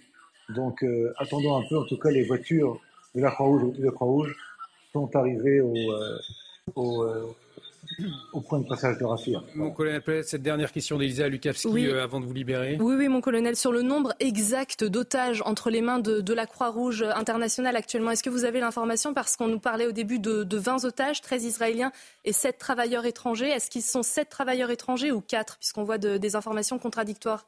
Est-ce que vous avez le, nombre exact? Non, je ne, je ne l'ai pas encore. Ça va venir très rapidement. Soyons encore une fois... Euh, euh, un, peu encore patient, encore un petit peu, quelques minutes, j'espère. et pour avoir des informations fiables. Je suis désolé, je n'ai pas l'information actuellement, maintenant, là, elle va venir très prochainement. Mais je confirme, voilà, l'arrivée du convoi de la Croix-Rouge avec les otages. Euh, attendez. Alors, nous, attendons encore quelques minutes, sinon. Voilà. Nous attendons. Il, va falloir, attendre pour être plus euh, sérieux dans, la, les noms. Donc, je, m'excuse, madame, mais euh, les noms vont arriver très rapidement. Merci. Euh, beaucoup, mon colonel. Peut-être euh, que euh, dès que vous avez les noms, nous, pouvons vous, recontacter. Je, vous propose de, voir ça avec Sabrina qui est, avec nous en, en, régie. Merci beaucoup, Eric Tegner. C'est vrai que c'est un certain sadisme, on attend, et on salue votre sang-froid. qui est tout à fait étonnant, votre, votre comportement tout à fait remarquable, cher Ariane. Eric Tegner. Bien sûr, un vrai courage et une solidarité aussi, parce qu'il y a les familles qui ont récupéré les otages, celles qui sont en train de la récupérer, et, ceux qui ne sont pas encore euh, libérés. On, a vu hier un otage qui a été libéré et qui a expliqué qu'il ne fêterait sa libération que lorsque les 240 auront été relâchés. Je tiens à apporter aussi un élément de précision, c'est que la deadline était minuit. Il faut savoir qu'il oui. y a un décalage horaire à Tel Aviv, donc c'est-à-dire qu'aujourd'hui, il est 23h27 euh, en Israël, c'est-à-dire qu'en fait, cette torture psychologique, c'est jusqu'à la fin, c'est jusqu'au bout. On est vraiment à une heure de, la deadline. Et euh, le Hamas euh, maintient cette pression psychologique qui est très importante. Oui, on le rappelle, il est 23h27 en, Israël, donc d'ici une demi-heure, le Hamas ira jusqu'au bout, Vincent Roy, pour maintenir cette pression psychologique qui est absolument insupportable. une chose me frappe parce que j'écoutais euh, le colonel euh, Olivier Rafovitch et vous lui avez posé la question du profil des otages. Hmm. Et il vous a dit, bah, par exemple, voici deux cousines de 16 ans qui se promenaient avec un couteau pour agresser euh, avec des ciseaux. Avec des ciseaux, pardon. oui, je suis un peu obsédé par les couteaux. Le, profil, vous voulez dire le profil des prisonniers? Des prisonniers. pardon, pardon. Des prisonniers, des prisonniers terroristes, parce que quand on se promène pour, voilà. Eh bien, figurez-vous que euh, je ne vais pas vous faire une annonce extraordinaire, mais je crois qu'il était temps de le faire. Il faut le dire quand même. Vous avez une députée euh, de la République, une députée LFI, qui hier, hier, a tweeté. Elle s'appelle Ercilia Soudet. Oui. Et elle a tweeté hier, je me réjouis. oui, hmm. et elle a tweeté hier, je me réjouis, elle, au moment où des otages innocents étaient libérés, elle a tweeté il y a exactement 23 heures jour pour jour, elle a tweeté Je me réjouis de la libération de prisonniers politiques palestiniens, avec le drapeau palestinien, dont 15 mineurs et 24 femmes qui ont été majoritairement condamnés pour peu de choses. pensons à ceux qui sont toujours détenus dans les geôles. Cette femme s'est illustrée ces derniers jours par, d'une façon lamentable, comme d'autres de ses euh, religionnaires, oui. Euh, et, je trouve ça, je trouve ce, spectacle euh, j'allais dire lamentable, mais non inquiétant, parce que ce sont tout même euh, nos, représentants, euh, qu'on ait voté pour eux ou pas. Euh, ce sont quand même eux qui siègent à l'Assemblée, et ce, sont ces, ce sont nos législateurs. Et cette femme illustre une certaine indignité, je dois dire. Il faut, chercher des ciseaux chez elle, peut-être. Oui. Il ne faut pas croire que ça n'a pas un impact. Parce bien que sûr, du côté du Hamas, de la bande de Gaza, bien sûr. évidemment, qui regarde la France. Euh, la France, c'est une, une, des principales puissances mondiales. Ça a un impact immense aussi au sein de la communauté euh, internationale, en, tout cas d'un point de vue culturel. Et donc de se dire, même les Français, certains députés nous soutiennent, ben forcément, ça fait partie de cette guerre de communication que mène habilement, il faut le dire, le, Hamas aujourd'hui, alors qu'ils sont complètement en guerre de communication. Et, effectivement. Et d'ailleurs, on a pu voir des images ces dernières heures. Alors des images côté israélien, des images très touchantes que vous avez pu peut-être voir ce petit garçon euh, qui se jette dans les bras de, son père, euh, mais dans, le silence finalement, en, euh, toute pudeur. Et de l'autre côté, ces images, mais publiées par le Hamas cette fois, de la libération de ces prisonniers, avec des scènes de joie, des scènes de liesse. donc ça en dit long là aussi sur, sur le. Et, en plus, il y a un autre enjeu. Alors pour l'instant, on n'a pas d'informations, mais dans le cadre de cette trêve, il y avait la possibilité de se dire que euh, cette fois-ci, des journalistes euh, étrangers, occidentaux, pourraient tout à fait rentrer dans la bande de Gaza. Pour l'instant, on ne sait pas si c'est si arrivé. Mais évidemment que c'est un objectif aussi de la part euh, du Hamas, parce qu'ils vont pouvoir apporter euh, des éléments. C'est le jeu, c'est la bonne guerre hein, d'une certaine façon. Hein. Euh, le, la presse, en règle générale, des pays belligérants, c'est plus véritablement de la presse, c'est un organe de communication, y compris du côté d'Israël, et c'est normal, c'est comme ça que ça fonctionne. Mais forcément, s'il y a des journalistes occidentaux qui rentrent dans la bande de Gaza, eh bien, ça va être un atout euh, pour, le, pour le Hamas demain et des images qui vont pouvoir être utilisées par euh, ces députés de la, France insoumise. Donc il faudra regarder ça aussi euh, avec, avec équilibre. La presse n'a jamais pu bosser librement à Gaza sous le pouvoir du, Hamas. Il a toujours fallu dérocher face à des, des représentants du, du, régime pour voir les images qui pouvaient sortir ou non euh, de, l'enclave. Il a, vous ne pouvez pas, quand vous faisiez des duplex, euh, euh, les faire sans qu'il y ait quelqu'un du régime qui vise ce que vous disiez. C'est exactement l'équivalent de, de, de, la, du, régime soviétique ou de l'Allemagne la nazie, si vous voulez. Vous avez un, un verrouillage absolu de, tout. Et la presse n'a jamais été libre à Gaza. Et quand on entend des propos totalement inverses aujourd'hui, ça, n'existe pas. Et tout ça, c'est important de le, rappeler, Gideon Koutch, puisque avec cette trêve, euh, avec le fait que le Hamas libère des otages, eh bien, dans une certaine partie de l'opinion publique, quelque part, ça humanise euh, le Hamas. Il y a une certaine versitalité de, de l'opinion. Et, euh, et, ça, il, faut le rappeler. Il faut rappeler qui sont les terroristes du Hamas pour ne pas renvoyer dos à dos, au fond, euh, l'État israélien, qui est une démocratie, et un groupe terroriste. Vous, le faites tous les jours, je vous rends hommage en comparaison avec d'autres chaînes qui se sont repris maintenant, euh, qui se sont repris maintenant un peu. Mais c'est vrai, c'est vrai, c'est une guerre de communication. D'ailleurs, il y a quand même des correspondants. Euh, il y a le correspondant d'Al Jazeera qui fait des directs de Han mais euh, là, on peut bien imaginer que, tout ce qu'il diffuse, que tout ce que les autres diffusent, euh, c'est admis par, euh, bien sûr, par les gens du Hamas. Et on, a, vu, on a vu hier, par exemple, les images, probablement Hamas va faire sortir ce soir aussi des images du transfert des prisonniers des otages en main de la Croix-Rouge. Là, on verra, comme on a vu hier, et, leur uniforme, et on verra qu'il y a des femmes parmi eux.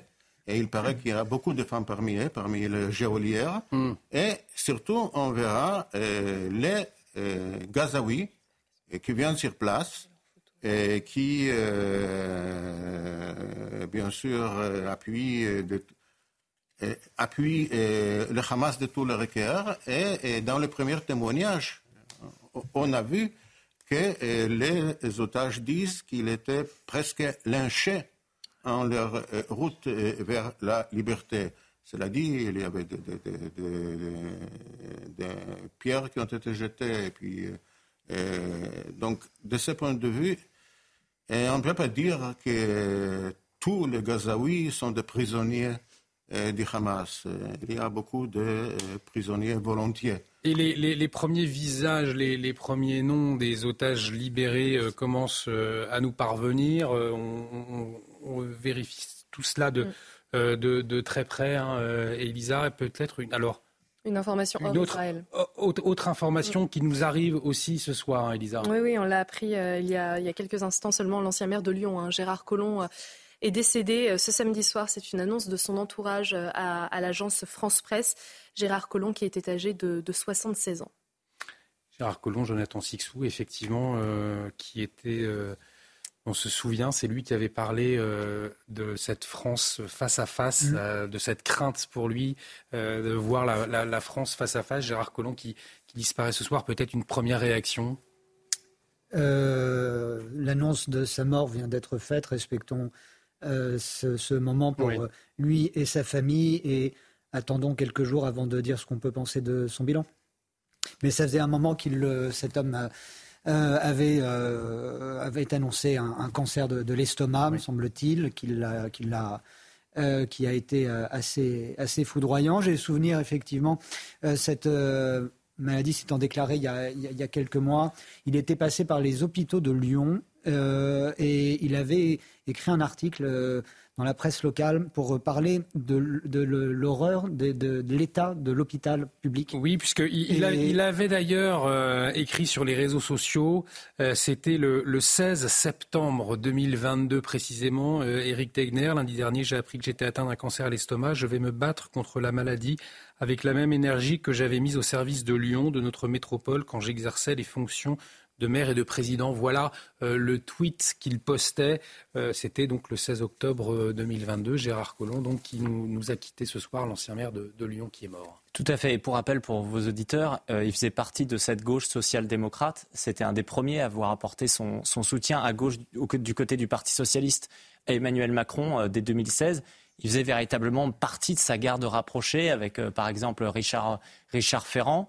Ensuite, il est devenu ministre de l'Intérieur. Effectivement, on se rappelle de, ce moment où il a choisi de quitter ce, ministère. Il, disait déjà qu'il était très fatigué, que c'était un ministère éprouvant. Et il avait tenu ce discours en disant euh, aujourd'hui on est côte à côte et demain je crains qu'on soit euh, face à face. Il avait théorisé cet affrontement et, d'une certaine façon effectivement euh, ça, portait quoi à l'actualité de, cette semaine. Et depuis il ne s'était pas véritablement repositionné politiquement. On sait que ses relations avec Emmanuel Macron s'étaient distendues malgré sa proximité avec, avec la première dame Brigitte, Brigitte Macron. Beaucoup de, je parle en tant que journaliste, beaucoup de journalistes cherchaient d'ailleurs à, l'interviewer, à avoir son avis ces derniers mois, ces dernières années, c'était euh, une, tâche impossible. On n'aura jamais réussi véritablement à avoir euh, euh, son avis sur ces dernières années depuis, depuis qu'il a quitté le, ministère de l'Intérieur. Et Vincent Roy, Eric Wagner le rappelait, on, a beaucoup, hein, beaucoup rappelé cette phrase qu'il avait dite, vous l'avez citée, aujourd'hui nous vivons côte à côte, demain nous irons face à face, phrase qui a été reprise de nombreuses fois avec le contexte que nous connaissons aujourd'hui en France. Hélas prémonitoire, oui. Oui, oui, puisqu'on voit bien qu'aujourd'hui, euh, on en est presque arrivé à ce qu'il euh, qu'il a, euh, ce qu'il avait, ce qu'il avait vu. Voilà, bon, mais bon, quant à son bilan, je suis d'accord avec Jonathan Sixou, ça n'est ni le lieu ni le, ni le moment, enfin le lieu peut-être, mais le moment sûrement pas, de, de, parler du, du, bilan de Gérard Collomb. Il, il vient de nous quitter et donc nos, nos pensées sont adressées évidemment à, à, sa, famille. Euh, nous y reviendrons, euh, bien évidemment. Justement, information, Elisa Lukavski. Hein. Oui, à propos de, de ça, on, on, a quelques précisions. C'est son épouse Caroline Collomb hein, qui, euh, qui, a annoncé son décès et qui a, qui a même précisé, je la cite, hein, il a souhaité, lorsqu'il est devenu évident que sa maladie ne pourrait être améliorée par un quelconque traitement anticancéreux, bénéficier d'une sédation profonde qui lui a permis de s'éteindre paisiblement auprès des siens vers 21h ce samedi. Voilà ce qu'a qu'a déclaré son épouse. Gérard Collomb, ancien maire de Lyon, est décédé donc euh, ce soir, euh, information euh, que nous avons appris il y a quelques minutes. Autre actualité de la soirée, bien évidemment, la situation au Proche-Orient avec cette libération de 13 otages et de 7 otages étrangers, 13 otages israéliens, 7 otages étrangers.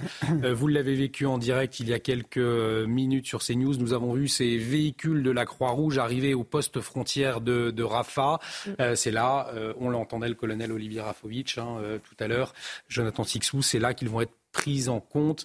Euh, on, fera peut-être le point avec vous tout à l'heure, Elisa Rakowski, sur les, ils sont passés en Égypte. Les, oui, oui, les otages sont passés en Égypte. Ça a été confirmé par, euh, par la télévision égyptienne. Donc c'est bon, ils, sont, euh, ils ont passé le point de passage de, de Rafah. Et l'identité de ces otages commence à, être dévoilée? Au compte-goutte, pour l'instant, on n'a pas d'informations officielles. On a, on a quelques noms qui nous sont parvenus, mais on va attendre d'avoir vraiment les, les informations et les vérifications parce qu'entre la liste, effectivement, et les personnes qu'on qu'on va retrouver dans ces convois. On espère retrouver la même chose, mais on n'est pas encore Puisqu'on on le rappelle aux téléspectateurs qui nous rejoignent, Ariane Tamir a euh, six membres euh, de sa famille, six membres de votre famille il, y a, il y a déjà, il y a déjà euh, des personnes qui ont été identifiées, qui sont Noam Or et, sa sœur Alma. Il a Rotem et sa copine Emily Hand.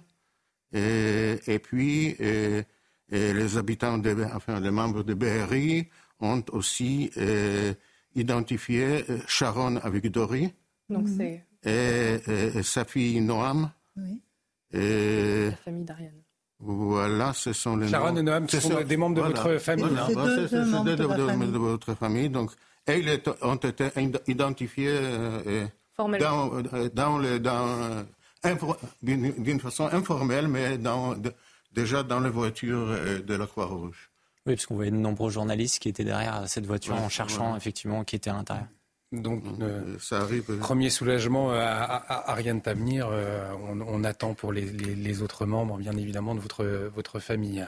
Soulagement, vous avez entièrement raison de le, de le dire, mais on ne soulignera absolument pas assez tant que ce ne sera pas terminé que le décompte n'est pas terminé. De 200, de, 200 otages sont toujours euh, aux mains des islamistes du Hamas. Notre amie Céline Pina, ici même, hier, euh, me semble-t-il, euh, comparait cette situation inventée, créée et imposée par, euh, par, par, par, le Hamas à cette torture chinoise de, du goutte à goutte sur le front, vous savez, qui, vous, qui, vous, qui finira par vous le transpercer, mais au, bout d'un d'un temps très très long. Et c'est un peu ce, ce, ce, ce, rapport de force finalement que, que, que, que nous impose ce, groupe terroriste, et comme l'imposent généralement les groupes terroristes, avec leur, leur perversité propre. Et c'est un, temps, un moment très heureux pour les personnes qui peuvent retrouver euh, euh, des, des, des, proches ce soir ou dans les jours à venir. Mais la, la, la, la méthode demeure et demeurera une abjection totale. Cher Ariane, peut-être votre réaction lorsque vous euh, apprenez que déjà deux membres de votre famille ont été identifiés ben, J'espère que ça va continuer. Hier, on savait que dans cette liste d'hier, il n'y avait pas de membres de notre famille. je vous assure que j'étais vraiment mais 100% heureuse pour ces personnes-là qui sortaient. Des dames âgées, des enfants, des femmes, des mères. Et je me disais, bon, bien sûr, euh, quand notre tour viendra, ce sera différent, évidemment, c'est différent. Mais euh, vraiment, on pense aux autres aussi beaucoup. Vous ne pouvez pas vous empêcher de, penser à tous ces otages, plus de 200. C'est trop cruel, c'est comme une loterie, on ne sait pas. Pourquoi pas Il y a deux enfants qui n'ont pas de parents là-bas. Pourquoi pas les avoir euh, un bébé Enfin, bah, je veux pas faire toute non, mais il y, a effectivement, j'ai employé le mot à, plusieurs reprises et vous l'avez euh, bien, bien souligné. C'est Eric Tegner, c'est ce sadisme aussi de la part de, du Hamas ce soir qui au compte-goutte jusqu'au le dernier moment euh, pour libérer ses otages et qui laisse des familles dans une angoisse terrible. C'est l'occasion d'ailleurs de rappeler que c'est un rapport de force. Parce qu'on l'a vu hein, ces dernières semaines, on a beaucoup entendu des critiques vis-à-vis d'Israël en raison de, la proportionnalité de son attaque et de sa réponse euh, vis-à-vis de la bande de Gaza. Là-dessus, je voudrais apporter un, élément d'éclaircissement, c'est que du côté occidental, on a du mal justement à comprendre comment ça fonctionne en termes stratégiques du côté d'Israël et du côté du Hamas, alors que les deux se comprennent euh, très bien. Du côté d'Israël, il y a une doctrine qui s'appelle la doctrine d'Aria, qui a été établie euh, durant justement le conflit israélo-libanais en 2006 c'est la logique de la, riposte disproportionnée. C'est-à-dire qu'Israël a complètement compris que lorsqu'il se retrouvait avec des attaques, avec des prises d'otages, c'était le cas justement en 2006, il fallait absolument établir une riposte entre guillemets disproportionnée ce qu'ils avaient fait à l'époque euh, au Liban, où ils avaient justement euh, complètement euh, rasé un quartier chiite qui abritait le, le, Hezbollah, eh bien, c'est ce qu'ils ont essayé de faire justement après le 7 octobre, en montrant, en établissant un rapport de force. Pourquoi? En disant tout de suite, on cible, on tape sur la bande de Gaza. C'est très important parce que c'est que comme ça qu'après on pourra négocier. Et hmm. ça, c'est important de le rappeler ce soir. Si Israël n'avait pas riposté après le 7 octobre, ne pensons pas et n'imaginons pas qu'il y aurait aujourd'hui des libérations d'otages du côté du Hamas. Parce que dire ça, c'est penser que ce sont des humanistes rationnels. Non, ce sont des terroristes. Et donc, c'est également cette peur-là cette riposte disproportionnée entre guillemets de la part d'Israël après le 7 octobre qui conduit heureusement justement à cette libération d'otages euh, ce soir et il n'y en aura pas d'autres, malheureusement, ces prochaines semaines, si à un moment donné, ce rapport de force n'est pas rétabli. Et c'est la, problématique de cette trêve si elle, si elle se poursuit éternellement. Je vous propose de faire un détour par Tel Aviv. Nous allons retrouver nos envoyés spéciaux, Thibault Marcheteau, Fabrice Elsner, euh, qui sont sur euh, cette fameuse place dite désormais place des otages à Tel Aviv, où la foule, hein, Thibault, euh, est rassemblée depuis le début de l'après-midi. Alors, c'était les montagnes russes émotionnelles euh, entre le, blocage des négociations et puis maintenant, euh, c'est certain, les otages sont au point de passage de, Rafah. Quelle est l'atmosphère autour de nous, autour de vous? Eh bien écoutez Olivier, vous l'avez dit, c'était les montagnes russes émotionnelles cet après-midi sur euh, la place où euh, toutes les familles se rassemblent, mais également leur soutien. Euh, cette place, elle a été évacuée. En tout cas, il n'y a plus personne sur cette place. Directement après qu'on ait eu la confirmation que cet accord allait avoir lieu, les gens sont rentrés chez, chez eux. Vous savez, en Israël, le dimanche, c'est une journée de travail. Et donc, toutes ces personnes. Il y avait euh, plus de 5000 personnes, peut-être même 10 000 sur cette place. Elles sont euh, rentrées euh, chez ces personnes, elles sont rentrées chez eux. donc en, une fois qu'ils ont bien eu la confirmation que qu'ils ont bien eu la confirmation que ces otages allaient être libérés. Effectivement, il y a une demi-heure, plus d'une demi-heure maintenant, on a eu la confirmation que la Croix-Rouge avait récupéré donc les 20 otages. On vient d'avoir la confirmation également qu'ils viennent de passer la frontière égyptienne. Ils devraient être remis au, à l'armée israélienne dans peu de temps pour ensuite être rapatriés en Israël et dispatchés dans les hôpitaux, dans des cellules spécialisées pour les accueillir. Merci beaucoup Thibaut. Thibaut Marcheteau, envoyé spécial à Tel Aviv avec Fabrice Elsner derrière les caméras. J'en profite pour euh, saluer votre engagement votre travail pour nous, aider, à suivre au plus près hein, l'évolution de la situation au Proche-Orient. Euh, merci à vous Thibault. On l'a vu, Gideon Koutz, finalement, euh, la foule qui, une fois rassurée, est rentrée. Pas de, pas de scène de liesse, finalement une certaine pudeur, puisque bien évidemment, nous avons aussi tous en, tête hein, ces plus de 200 otages qui restent encore dans les mains des terroristes du Hamas. Et Maya Regev a été identifiée aussi, celle qui a été donc kidnappée à la, à la fête, à la grande fête qui, qui a donné lieu à un massacre. il y a une personne supplémentaire qui a été identifiée. Qui a été identifiée. Donc il y a, et je vais lire la liste de nouveau, Emily Hand, Ila Rotem, Shiri Weiss, et sa fille Noga, Shoshan Aran, sa fille Adi Shoham, et ses petits-enfants Navé et Yahel, et, les frères Noam et Alma-Or, Sharon Avigdori et sa fille Noam et Maya Regev. Et donc Ariane, vous apprenez euh, à l'instant que finalement les six membres de famille sont désormais libérés. C'est l'annonce de, la soirée pour vous, ma chère Ariane. Soulagement, bien évidemment, pour nous la tous. La mère d'Ila Rotem est restée à Gaza. Et il y a, il y a quatre, quatre, que quatre, que quatre, que étrangers. Voilà. C'est vrai qu'on avait une incertitude sur le nombre. Voilà. Je crois que dans la famille Or, le père est resté prisonnier et ils ne retrouveront pas leur, mère qui a été tuée le 7 octobre. Donc, Donc euh, c'est pas la fin de leur calvaire non plus pour eux. Enfin, c'est terrible. Quoi. On va essayer d'avoir le colonel Olivier Rafovitch dans un instant pour qu'il nous confirme effectivement tout le Nombre, le, nombre, parce Alors, les attendait 20, 20 personnes, hein, 13 Israéliens et 7 travailleurs étrangers. apparemment, je ne sais pas, Gideon, quelles informations vous avez, mais apparemment, il n'y aurait que 4 travailleurs étrangers. Il y en a 17. 17, voilà, 4 travailleurs étrangers. Contre les 7 annoncés initialement, et on ne connaît pas pour le moment la, nationalité de, ces travailleurs étrangers. Euh, ce qui est étonnant, je le disais, on peut, on peut le soulever, c'est finalement cette pudeur aussi de, de la foule israélienne euh, qui, une fois rassurée, une fois les otages mis à l'abri, eh bien, euh, est partie de cette place des, des otages. Pas de, de liesse de joie, puisque je le disais, euh, toute cette population, et nous avons tous aussi en tête ce, soir, eh bien, euh, cette euh, réalité, encore de nombreux otages, Eric, dans les mains des terroristes du Hamas. Oui, c'est une population, c'est une place qui joue un véritable rôle politique et qui maintient une pression, une pression sur Benjamin Netanyahu. Parce qu'encore une fois, il faut se rappeler qu'au début, la riposte était d'abord militaire.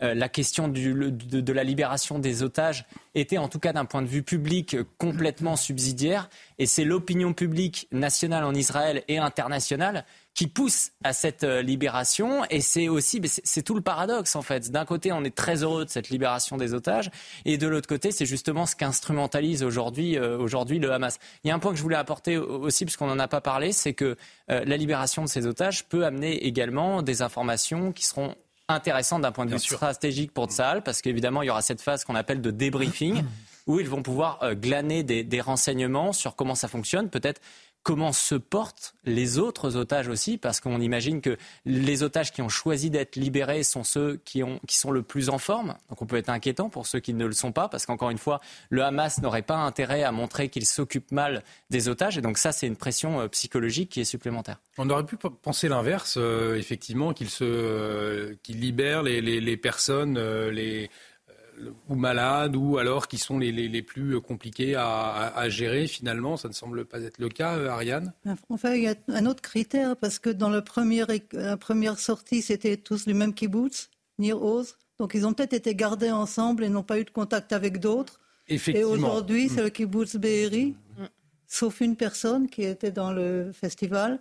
Donc pareil, qui ne pourront peut-être pas donner trop de renseignements sur euh, les autres otages. Ça peut nous dire en tout cas que les, otages sont dispersés, sont retenus euh, dans des endroits euh, différents et, on ne sait même pas où ils sont. et, on sait qu'à la faveur des trêves, ils peuvent aussi être évacués vers le sud avec des responsables du Hamas. On avait parlé aussi de libération de bébés là pour cette deuxième, cette deuxième séance de libération. On avait parlé de libération de bébés. Là, je vois qu'il n'y en a pas effectivement des enfants, mais pas de, pas de bébés en, bas âge. Elisa Lukavski, les dernières informations. Oui, on confirme le nombre exact de 13, 13 hein. otages libérés. On en, on en attendait 20.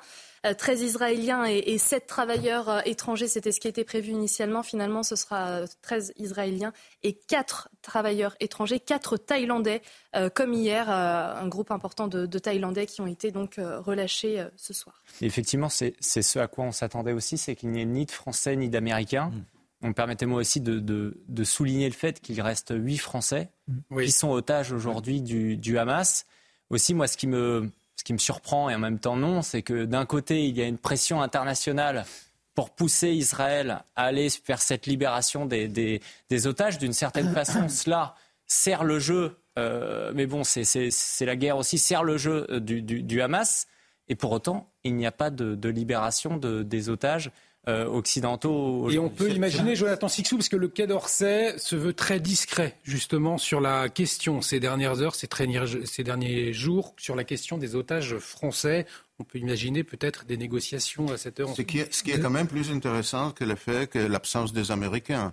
Et parce que le président Biden a appelé aujourd'hui après-midi, dans l'après-midi, quand euh, la crise a commencé, et personnellement l'émir du Qatar pour faire avancer les choses.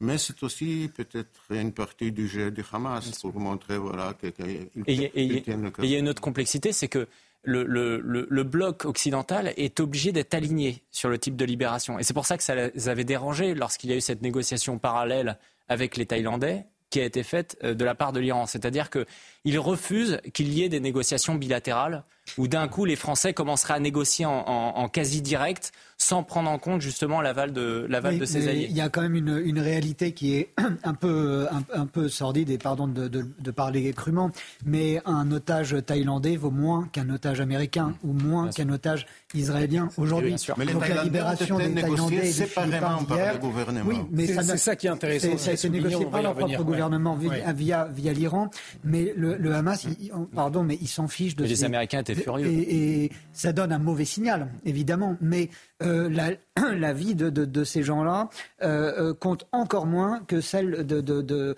des Occidentaux et évidemment des, Américains, vous pensez bien, qui sont entre leurs mains. Ensuite, un dernier point rapidement, si vous voulez, parce que vous parliez de, des conditions de, vie, d'emprisonnement et de détention de, ces otages.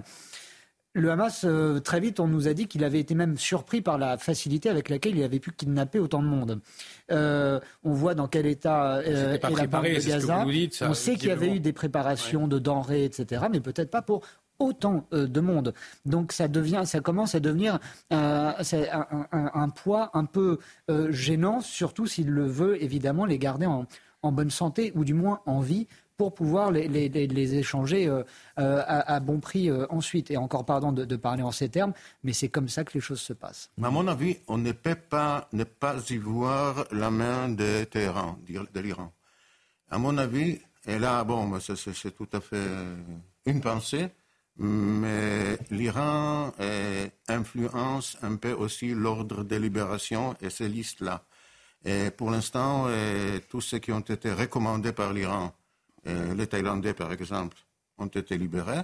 Par contre, ni les Américains, ni les Français Et il y a peut-être un petit Donc l'Iran continuerait de souffler à l'oreille du Hamas finalement, Vincent Roy, même pour cette libération d'otages. Sans doute, on peut, on peut facilement l'imaginer. Oui, oui, j'ajoute parce qu'on parlait des otages français. Enfin, j'ajoute en riant, mais parce que c'est l'ironie. Euh, j'ajoute en riant que nos otages français n'ont pas droit à leurs photos sur le l'hôtel de ville, la mairie, sur le, euh, la mairie de Paris, comme jadis Madame Bettencourt ou d'autres otages. Il y a des otages qui ont plus d'importance que d'autres. Alors on peut se demander évidemment pourquoi tout ça est de l'ironie. Maintenant, il faut préciser, vous savez, le point d'ironie, c'est une chose qui est de moins en moins partagée, mais enfin, on peut quand même se poser légitimement la question. Tout comme on a oublié les 40 Français qui ont été assassinés le 7 octobre. Voilà. Et pas d'hommage euh, Bien sûr. rendu. Comme si, parce qu'ils étaient euh, en Israël, mhm. finalement, ils n'avaient pas le droit d'être français. Moi, ça me surprend énormément. Ce sont des victimes euh, du terrorisme islamiste. on a su à chaque fois le faire en 2015, faire rendre des hommages. Et là, 40 personnes. Et, je pense que si on sondait la population française à ce sujet, moi je l'ai fait auprès de personnes qui ne sont pas forcément politisées, y compris dans mon entourage, ne sont pas au courant qu'il y a eu 40 euh, Français qui ont été assassinés le 7 octobre. Et ça, c'est extrêmement dramatique. Ça a été très peu relayé, effectivement, par les autorités. Ariane Tamir. Raconté, ça, Arthur, je suis pas une fan, mais là, il a vraiment bien raconté. Si ces otages étaient. Enfin, si euh, c'était passé en Angleterre 40 Français tués en Angleterre, 8 otages là-bas, euh, ce serait à la une de tous les journaux. Mais pour une raison. Mais malheureusement, ce n'est pas un nombre définitif. C'est peut-être ça la raison. Euh, ce pas, pas une question de nombre, je pense. je ne crois pas, que ça soit, je crois pas que ça soit une question de nombre. Non, les raisons sont, euh, à mon avis, obscures. Enfin, obscures, pas si obscures que ça, finalement. Alors On peut les, les, interroger. Oui, ah, juste une petite remarque. Mais allez-y, bien évidemment. Je ne suis, pas journaliste. Mais ça m'a interpellé que vous avez dit qu'ils ont attendu. Il y a un ultimatum d'Israël à minuit qui dit si les otages ne sortent pas, on recommence les bombardements. Ils traînent jusqu'à 11h30. Oui. Mais ils ne passent pas l'ultimatum. Ça, ils ne le font pas. Donc ça veut quand même dire qu'ils veulent continuer le, le processus. Effectivement, il joue avec les nerfs. Il est 23h. Là, il est 23h57 très précisément, effectivement, en Israël, 22h57 en France, 23h57 là-bas. Les otages, 17 otages libérés, donc sont désormais euh, arrivés en Égypte. Ils devraient arriver sur le territoire israélien euh, d'ici quelques minutes, euh, vraisemblablement. en tout cas, l'accord a failli capoter. Eric Tegner, ça aurait pu être catastrophique, puisque la perspective d'une reprise des combats ce soir était possible à 16h cet après-midi. Ah oui, certains disaient que ça pouvait, dès demain matin, il pouvait y avoir de, nouveaux bombardements, de nouveaux affrontements. En même temps, je tends quand même à pondérer cela dans la mesure où Israël a toujours été habitué à voir le Hamas qui ne respectait pas euh, fondamentalement les conditions de trêve. Donc en fait, j'ai du mal à croire que si à minuit 01, justement, il n'y avait pas la libération d'otages, d'un coup, ils auraient déclenché des, des bombardements. Ça, je, je ne le pense pas. Il est bientôt 23h. Euh, On fera un point complet euh, avec vous dans un instant, ma chère Isa. Euh, peut-être un mot avant sur cette prise de parole du porte-parole de l'armée israélienne. Alors, il n'a pas parlé opération militaire, mais avant tout diplomatie. C'est ce qu'on peut retenir. Hein. Exactement. Euh, un tout petit peu euh, de, volet militaire. Il a, bien dit que si, euh, bah, de toute façon, que, que l'armée israélienne, restait sur les lignes opérationnelles et que, et que Tsahal restait prêt. Donc, sous-texte de, de, cette citation, c'est qu'en gros, si le Hamas ne, ne respecte pas l'accord qui a été conclu dans, des termes bien précis, eh bien, l'armée israélienne se, se, tenait prête à, à intervenir. Ça, c'est pour le volet euh, militaire, mais c'est vrai que sur, euh, sur le, le reste, il s'est exprimé, euh, même si c'est un militaire, de façon beaucoup plus diplomatique. Euh, il a demandé évidemment de la patience, de la patience à tout le monde, de la patience aux familles, de la patience euh, au public, à la presse. C'est vrai qu'on est tous euh, voilà impatients de voir tous ces otages libérés, mais, mais que les choses étaient en train de se faire et, et que tout le monde en sera informé en temps et en heure. Il a bien rappelé qu'un accord avait été défini et que Tsal le suivait cet accord. Il revient sur ce qui s'est un petit peu passé aujourd'hui. Hein. C'est vrai qu'il y a eu un retard dans la libération de, de ces otages et, et, un retard de la faute du Hamas, selon Daniel Agar. Euh, notamment peut-être, euh, c'est ce qu'il a évoqué à demi-mot, en raison de, l'entrée de, camions euh, d'aide humanitaire dans la bande de Gaza. Donc voilà, des camions, on le rappelle, d'aide humanitaire, aide humanitaire fournie par l'ONU et par des ONG. Il a été interrogé aussi sur une question assez intéressante sur les otages, les informations que, ces otages pouvaient euh, apporter. Il a dit évidemment que tout le monde sera entendu, mais chaque chose en son temps et on le comprend. Hein. D'abord euh, l'heure euh, aux retrouvailles, à l'apaisement et, ensuite certainement aux informations que, que, les otages pourront livrer. 17 otages libérés donc qui sont actuellement arrivés en Égypte. Il est 23 heures. Bienvenue si vous nous rejoignez sur CNews, Soir Info Week-end. Nous sommes ensemble jusqu'à minuit avec autour de ce plateau pour décrypter, analyser l'actualité principale de la soirée, la libération des otages, donc 17 otages, 4 euh, étrangers libérés euh, ce soir. Euh, pour en parler, Ariane Tamir, six membres de votre famille ont été euh, libérés aujourd'hui. Soulagement, donc vous l'avez vécu euh, en direct, cette libération avec nous sur notre antenne. À vos côtés, Gideon Koutz, qui est avec nous également, journaliste radio publique israélienne. Jonathan Sixou, rédacteur en chef de Causeur. L'écrivain, le journaliste Vincent Roy et les journalistes également, Eric Tegner, directeur de la rédaction de Livre Noir. 23 heures passées de une minute, le temps de faire un point complet sur les toutes dernières informations. C'est le journal avec vous, Elisa Lukavski.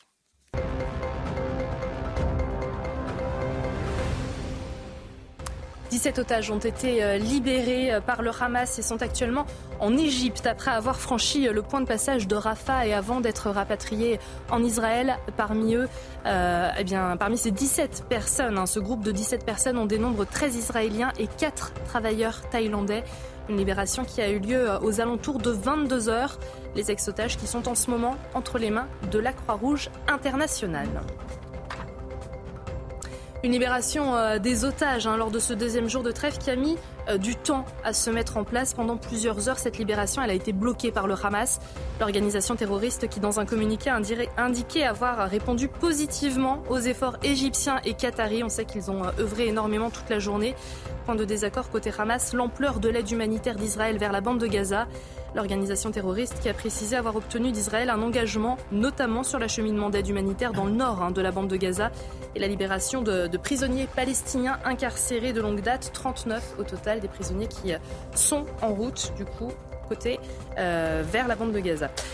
L'ancien maire de Lyon, enfin Gérard Collomb, hein, est décédé ce samedi soir. C'est une annonce de son entourage à l'agence France Presse. Gérard Collomb qui était âgé euh, de 76 ans. Il était atteint d'un cancer à l'estomac et il a souhaité, je cite, lorsque, je cite son épouse, lorsqu'il est devenu évident que sa maladie ne pourrait être améliorée par un quelconque traitement anticancéreux, il a souhaité bénéficier d'une sédation profonde qui lui a permis de s'éteindre paisiblement auprès des siens. Voilà la déclaration de, de Caroline Collomb, donc l'épouse de Gérard Collomb décédé ce soir. Merci beaucoup, Elisa. On peut ajouter également la réaction du, chef de l'État Emmanuel Macron à la mort de, Gérard Collomb. Gérard Collomb est mort. Il fut le digne successeur d'Édouard Herriot. Les Lyonnais sont orphelins et je partage leur euh, chagrin. Voilà également pour euh, une information importante ce, soir. Euh, vous suivez avec nous minute par minute cette nouvelle libération d'otages au deuxième jour de, trêve, une deuxième journée de trêve qui a bien failli capoter puisque le Hamas eh bien, a estimé que Israël n'avait pas respecté l'accord qui avait été conclu, mais dans un communiqué dans l'après-midi, le Hamas a dit avoir répondu positivement aux efforts égyptiens et qataris euh, qui ont euh, duré toute la journée, euh, ce qui souligne hein, la diplomatie égyptienne, la diplomatie qatarienne, finalement, qui, fonctionne, en tout cas, pour que cet accord puisse tenir. Hein. Ah vous parliez vous évoquiez le Quai d'Orsay il y a quelques minutes le Quai d'Orsay, s'il travaille, c'est dans, une discrétion euh, exemplaire, parce qu'on n'en entend strictement pas parler. Euh, on n'a pas non plus entendu, comme c'était le cas dans, le passé, quand il y a d'autres prises d'otages, euh, de cellules, par exemple, pour téléphoner au Quai d'Orsay, pour répertorier et recueillir divers témoignages ou, prodiguer divers conseils. Peut-être que ça existe, mais en tout cas, le Quai n'en a absolument pas parlé depuis le 7 octobre. Donc, donc, ce qui fonctionne, ce qui semble fonctionner de fait, c'est euh, la, diplomatie euh, du Qatar. C'est peut-être le fait que le Quai d'Orsay ait remis euh, en quelque sorte ses prérogatives au Qatar pour lui laisser les, les coudées franches pour négocier en, la matière. L'Égypte a toujours joué un rôle de toute façon de, médiateur, j'allais dire de, régulateur, mais de, médiateur dans, la région. Le Qatar, c'est un peu nouveau en l'occurrence.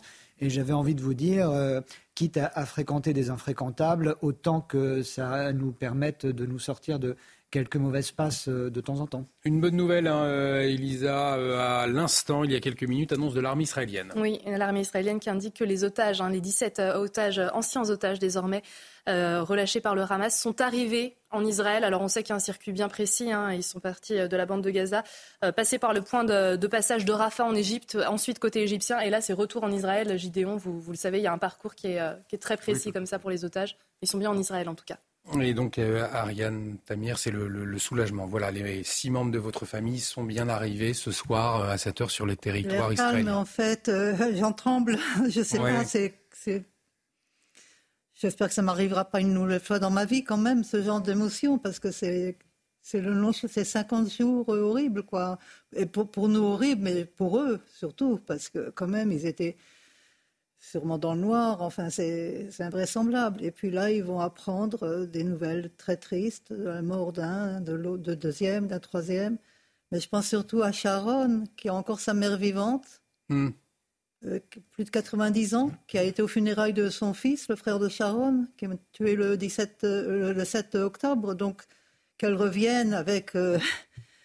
enfin voilà, c'est quand même Qu'est-ce que vous pouvez nous, nous, dire de, de, ces membres de votre famille euh, qui, qui sont euh, libérés donc ce soir euh, Quel était leur mode de vie Où habitaient-ils En réalité, seulement deux d'entre eux habitaient au kibbutz, c'est Shoshan et son mari Abshalom qui a été assassiné le 7 octobre. Les autres étaient des invités. La fille aînée, son gendre, les, les petits-enfants, la belle-sœur avec sa fille qui n'habitaient pas le kibbutz, sont des gens actifs qui travaillent. Au kibbutz, il n'y a pas de retraite. Hein. Ma, cousine Shoshan et sa mère avant elle, Rina, jusqu'à 90 ans, bah, elle était bibliothécaire ou elle faisait. Enfin, on travaille jusqu'à ce que. Voilà, ce sont des gens qui sont très dans le social, très euh, impliqués dans les. Euh, oui, pour aider, pour même avec les Palestiniens, ils étaient dans toutes les manifestations contre les colonies. C'était quand même, c'était, comprends que c'était la cible d'un mouvement terroriste parce que c'était tout l'inverse en fait. C'est des gens d'une humanité euh, profonde, croyants. Alors, je ne sais pas comment ils sont revenus, comment ce qu'ils sont devenus. Est-ce que ça va changer quelque chose? Mais je suis pratiquement sûre que non. Ce sont des gens solides. Ils n'ont pas où revenir. Enfin, la maison de ma cousine était entièrement brûlée, euh, explosée même. Il n'y a pas un meuble, il n'y a rien. J'ai vu les photos, ça brûlait encore à l'intérieur. Et c'est une maison qu'elle avait. Enfin, les maisons dans les kibbutz, vous savez, c'est selon l'âge. Plus on avance en âge et plus on arrive à avoir une belle maison, qu'on arrive à meubler soi-même, etc. Donc elle avait mis tellement de soins, tellement de. Puis c'était la maison où tout le monde se rencontrait, où on faisait des grandes tablées, les samedis, les fêtes. Donc je ne sais pas si, si elle pourra retourner au kibbutz ou si même elle voudra. Je, enfin, oui, beaucoup d'interrogations. Et, Les, choses qu'ils ont vécues là, euh, et la priorité, effectivement. Peut-être un jour, mais je ne sais pas s'ils si, pourront le raconter même. C'est que ces six membres de, votre famille, effectivement, soient accompagnés désormais. Ce sera le cas, euh, que leurs paroles puissent se libérer. En tout cas, merci pour, pour ce témoignage. C'est touchant aussi de, pouvoir vivre de, de, près cette libération euh, avec vous, euh, de comprendre qui sont ces membres de votre famille, qu'ils étaient, on l'a bien compris, des gens altruistes. Vous les avez décrits comme cela ce soir. On aura peut-être la, la chance de voir leur visage euh, avant la, fin de cette émission. Euh, je vous propose de retourner euh, peut-être une dernière fois prendre la direction de Tel Aviv, retrouver Thibault Marcheteau, Fabrice Elsner. vous êtes sur la place, cette fameuse place qu'on appelle la place des, otages à Tel Aviv place désormais vide après l'annonce de la libération. Une fois que la libération euh, a été confirmée, eh bien, euh, la foule qui était rassemblée tout l'après-midi est rentrée euh, tranquillement chez, elle ce soir. quelles sont les dernières informations à votre disposition, mon cher Thibault Eh bien écoutez Olivier, on vient d'avoir l'information par l'armée israélienne que les otages qui ont été libérés par le Hamas viennent d'arriver en Israël. C'est officiel. Donc, euh, une heure après avoir été pris en charge par la Croix-Rouge, ces otages viennent donc d'arriver en Israël. La fin donc d'un long calvaire, une journée euh, éprouvante pour eux, on peut l'imaginer, euh, mais également tout le peuple israélien qui a suivi à distance donc cette libération très compliquée avec cette marche arrière du Hamas dans cet accord de trêve et donc de la libération d'otages. Et enfin, cet accord qui a donc abouti un petit peu plus tard, un petit peu plus tôt, pardon, dans la soirée. Nous avons donc, il est minuit ici en Israël nous avons donc euh, l'information officielle comme quoi les, les euh, otages israéliens, euh, les otages, oui, les 20 otages, pardon, excusez-moi, dont 13 Israéliens sont bien en Israël. Ils vont être transportés prochainement par l'armée israélienne dans les hôpitaux qui sont formés pour cela avec des cellules spécialisées, notamment des pédiatres, mais aussi des gynécologues, mais aussi des médecins légistes pour accueillir. Donc, ils vont pouvoir aussi retrouver leurs familles qui, on l'imagine, sont impatientes de retrouver leurs proches, alors ils, ont resté, euh, ils sont restés de nombreux jours dans la bande de Gaza.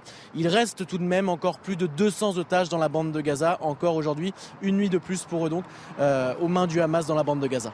Merci beaucoup Thibaut. Thibaut Marcheteau avec Fabrice Elsner en, direct de Tel Aviv. Donc euh, voilà, c'est confirmé. Les, otages sont arrivés sur le territoire israélien ce soir. Eric, demain, eh bien, un scénario similaire devrait euh, normalement avoir lieu euh, comme, euh, comme vendredi dernier, comme aujourd'hui. Aujourd'hui, ça a été compliqué. demain, qu'en sera-t-il? En tout cas, la libération au compte-goutte se poursuit. Bien entendu. Et aujourd'hui, surtout ce soir, le, Hamas rappelle que tout peut capoter jusqu'au dernier moment. Et parallèlement, il ne faut pas oublier que dans le même temps, il y a effectivement cet acheminement de convois humanitaires dans la bande de Gaza. Pourquoi je pense que c'est important d'en parler? Parce qu'on a tendance à, considérer que le Hamas, parce que c'est un mouvement terroriste, en a rien à faire de la population de la bande de Gaza. Je pense que c'est faux d'un point de vue stratégique. Ils sont très forts euh, en termes de communication euh, ces dernières semaines. Et donc, ils ont un intérêt aujourd'hui à donner un nouveau souffle aux habitants de la bande de Gaza. Et également, plus, le temps, plus cette guerre va durer, parce qu'elle va durer, hein, c'est ce qu'on ce qu'on comprend en fait euh, maintenant avec ce, cette libération d'otages au, compte-gouttes, plus les Palestiniens qui étaient plutôt réticents vis-à-vis du Hamas vont, ils vont avoir des bombardements israéliens, du ressentiment vis-à-vis d'Israël. Et ça va, je pense, à terme renforcer euh, le Hamas. Je pense que c'est se tromper de considérer que la population va lui tourner le dos, que le Hamas euh, n'en a rien à faire. On l'a vu, ça a failli capoter ce soir mm. aussi en raison de convois humanitaires, parce qu'ils ont compris, euh, notamment avec la guerre en Ukraine, que la question du temps long était prépondérante et que le temps allait justement, paradoxalement, servir le Hamas parce que euh, on va vite, euh, peu à peu, oublier euh, l'attaque terroriste du 7 octobre. On va finir par relativiser les 1200 personnes assassinées en montrant les 15 000 morts revendiqués par le Hamas dans la bande de Gaza. Cette guerre psychologique a été essentielle. C'est pour ça que je pense que, in fine, ils ont intérêt, malgré tout, d'aller au bout de ces quatre jours.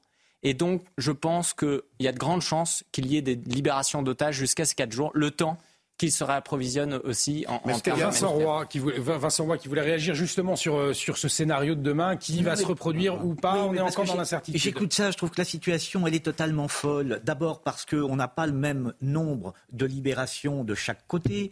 Ensuite parce que effectivement, on voit bien que le Hamas, à la dernière minute, dit non, on va reculer d'une heure, de deux heures la première journée. Euh, finalement, non. Donc, le Hamas est maître du temps. Euh, troisièmement, on nous dit mais non, mais on n'a pas assez de convois qui sont rentrés, donc on décide qu'il faut plus de convois, etc. Enfin, cette situation est totalement folle. On libère, on, a 13 Palestiniens plus 4 euh, euh, ouvriers 13 Israéliens. et 4 Thaïlandais, et 4 Thaïlandais contre 39 euh, euh, euh, terroristes, etc. Tout ça est dans le, déséquilibre le plus, grand. L'injustice poursuit, parce qu'il faut quand même pas oublier, on l'oublie trop, mais enfin, c'est quand même le, Hamas qui a attaqué au prix d'exactions barbares dont on, peine à, imaginer la violence. et maintenant, on les voit je dirais pas maître du jeu, mais en tous les cas maître du temps, et avoir des exigences euh, dans un déséquilibre complet dans le, dans le, dans le rapport euh, euh, avec Israël. Voilà, tout ça me stupéfait. Donc Voilà, bah, je le dis.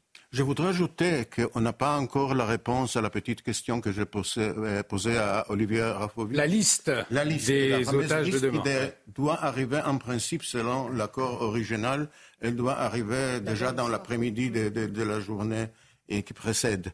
Donc, euh, quand est-ce qu'on l'aura euh, Dans la nuit, demain, et cela risque vraiment de se prolonger. Et il faut rappeler aussi qu'aujourd'hui, avant que la crise n'éclate, il y avait des communiqués de la part des, sources égyptiennes et qataries, comme quoi il y a une très bonne chance et que ces quatre jours vont se prolonger donc au-delà de, cette première période. Voilà, j'allais y venir justement. C'est la volonté de Joe Biden d'ailleurs, euh, finalement. Oui oui, Donc là, de ce point de vue, est-ce que ça va se passer? Comment, comment la crise d'aujourd'hui va influencer ces presque accords qui existent là On a pas de réponse à beaucoup de questions. Bah, il est vrai que s'il reste, pardon, il est vrai que s'il reste 220 otages et qu'on en libère entre 10 et 13 par jour, 12 un jour, 13 un autre jour, et qu'un jour le Hamas dise oh ben non, écoutez, il n'y a pas assez de camions qui sont encore rentrés, donc on, gagne un jour, etc., ça va faire une très très longue trêve. Euh, au bout d'un moment, ça s'appellera plus une trêve, ça s'appellera un cessez-le-feu.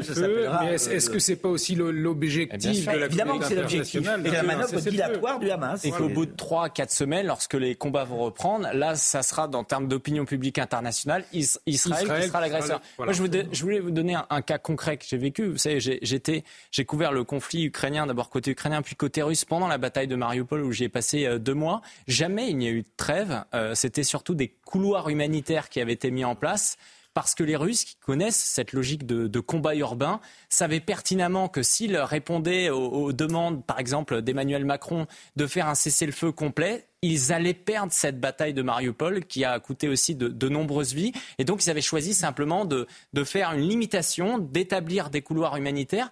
Là, on le voit que dans le cadre de la bande de Gaza, où c'est très compliqué pour autant, cette trêve-là, ça va, être, ça, va, ça va permettre de renforcer, parce qu'on est dans le même cas de figure avec euh, le Hamas qui se cache aussi dans, auprès de populations civiles, ça va renforcer le, le, le Hamas, et derrière, ben, Israël, va, ça va être très compliqué pour eux. Alors ça veut donc dire que d'un point de vue stratégique, Gideon Kout, ça veut dire que on, voit, on le voit bien que c'est très stratégique, c'est très euh, compliqué cette stratégie désormais pour euh, Israël. Néanmoins, est-ce que ça montre pas aussi qu'Israël a fait le choix de libérer avant tout les otages? Voilà, pour les, pour, euh, pour les Russes, les vies humaines ne comptent pas comme pour les Israéliens.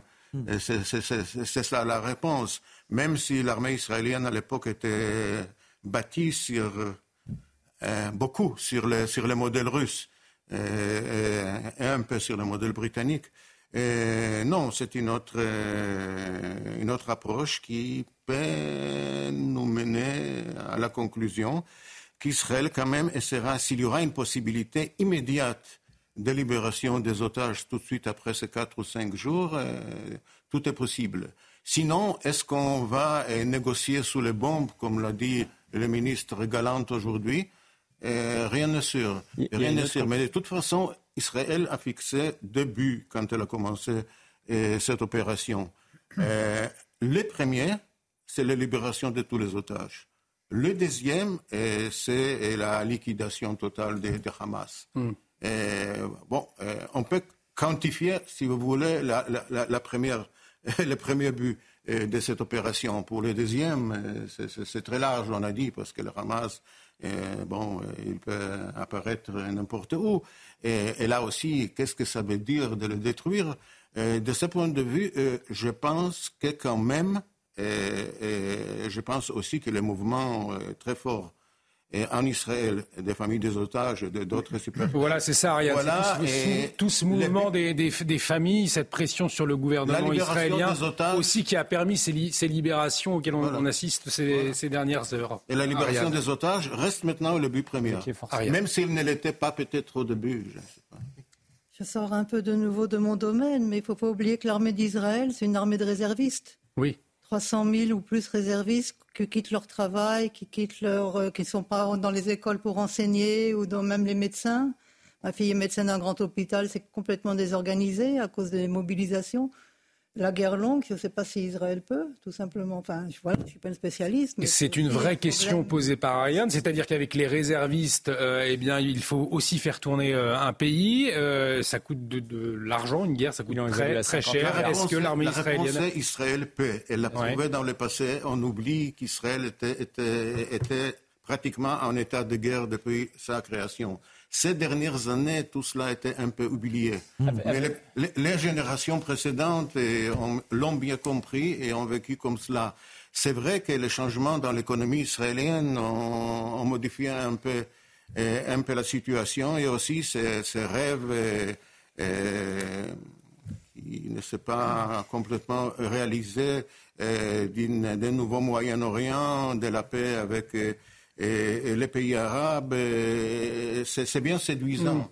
Mm. Mais la notion de base d'un État en guerre et d'un peuple en guerre est peut-être été un peu oubliée et c'était un rappel, un rappel déchirant, mais, mais, un rappel. De ce point de vue, l'économie israélienne, même aujourd'hui, même décentralisée, tenir un, état de guerre. Éric C'est vrai qu'officiellement, le gouvernement israélien estime cette guerre à 50 milliards. À mon avis, ça va être beaucoup plus. Et il y a le soutien des Américains qui ont développé une aide financière de 10 milliards, d'ailleurs au détriment des Ukrainiens, parce qu'à un moment donné, il faut, il faut faire des choix. Je pense qu'il y a une différence euh, aujourd'hui euh, pour, pour, Israël par rapport à avant, qui est une problématique qu'ils vivent, c'est que le monde occidental euh, est beaucoup plus divisé qu'il y a un certain nombre d'années. Euh, en raison aussi d'une immigration euh, qui importait des, populations qui sont en soutien à la Palestine. On l'a vu hein, avec les manifestations en Allemagne, à Londres, qui étaient euh, massives, plus de 300 000, 300 000 participants tous les, tous les 15 jours dans la place de Londres et dans, toute, dans tout le Royaume-Uni. On l'a vu, vu à Paris et on le voit à nouveau aux États-Unis, hein, où Joe Biden, encore une fois, il est tenu par un électorat démocrate qui est très jeune. Hein, on l'a vu aux, aux, dernières élections et qui est, qui est en soutien aujourd'hui à la Palestine. Et lorsqu'on voit aujourd'hui dans les manifestations qu'être en soutien à la Palestine, ça induit d'être anti-Israël, du coup, on peut s'interroger. Ça va, à un moment donné, poser une problématique. Euh, pour Israël. Et c'est la raison pour laquelle je pense qu'ils n'ont pas choisi cette libération des, otages. Elle, elle, est totalement contrainte et subie. Vous évoquiez justement les conséquences de ce conflit israélo-palestinien sur, le sol français, notamment Vincent Roy. Euh, il est vrai qu'on le commente depuis le, 7 octobre avec euh, les actes antisémites qui ont jamais qui ont atteint des niveaux absolument épouvantables. dernier exemple en date, cet après-midi, lors de la manifestation contre les violences faites aux femmes. Eh bien, cette marche-là, elle a été elle aussi, euh, finalement impactée par le conflit israélo-palestinien, puisque il y a des, femmes israéliennes qui sont arrivées et qui n'ont pas été acceptées puisqu'elles voulaient euh, dénoncer ces violences, ces viols terribles faits le 7 octobre. Eh bien, elles ont été écartées. C'est quand même de toute inacceptable nos féministes, enfin nos néo-féministes professionnels, euh, qu'on euh, toujours si promptes à l'indignation, euh, leur silence ne vous a pas surpris lors de, du 7 octobre et des viols qui ont eu lieu. On ne les a pas entendus, on ne les entend pas.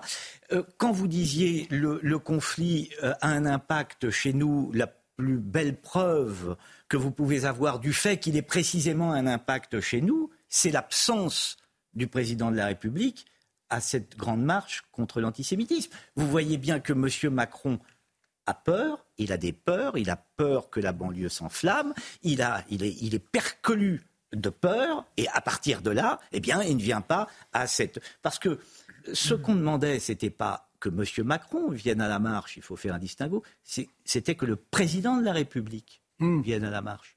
Ce que pense M. Macron est une chose, mais il s'avère qu'il est président de la République.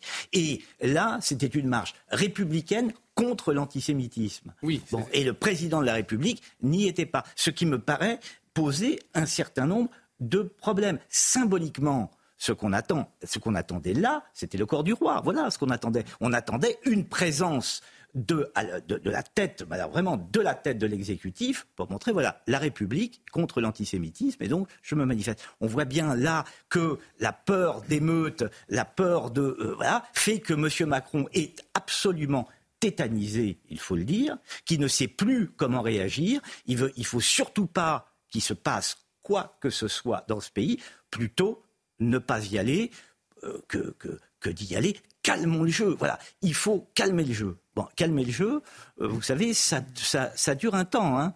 Ça dure un temps, mais en général, ça dure jamais très longtemps. Mais c'est vrai qu'effectivement, marcher contre l'antisémitisme, euh, certains ont estimé, Eric Tegner, que c'était euh, marcher contre une certaine catégorie de la population, ce qui n'était absolument pas le cas. Euh, en tout cas, le chef de l'État, avec son absence, a laissé penser que ça pouvait l'être. Mais bien sûr, parce que c'était contre l'antisémitisme, alors que les manifestations justement euh, pro-palestiniennes sont plus anti-israéliennes quand même, il faut, il faut le souligner. Moi je pense que c'est aussi une absence de choix de la part du président Macron.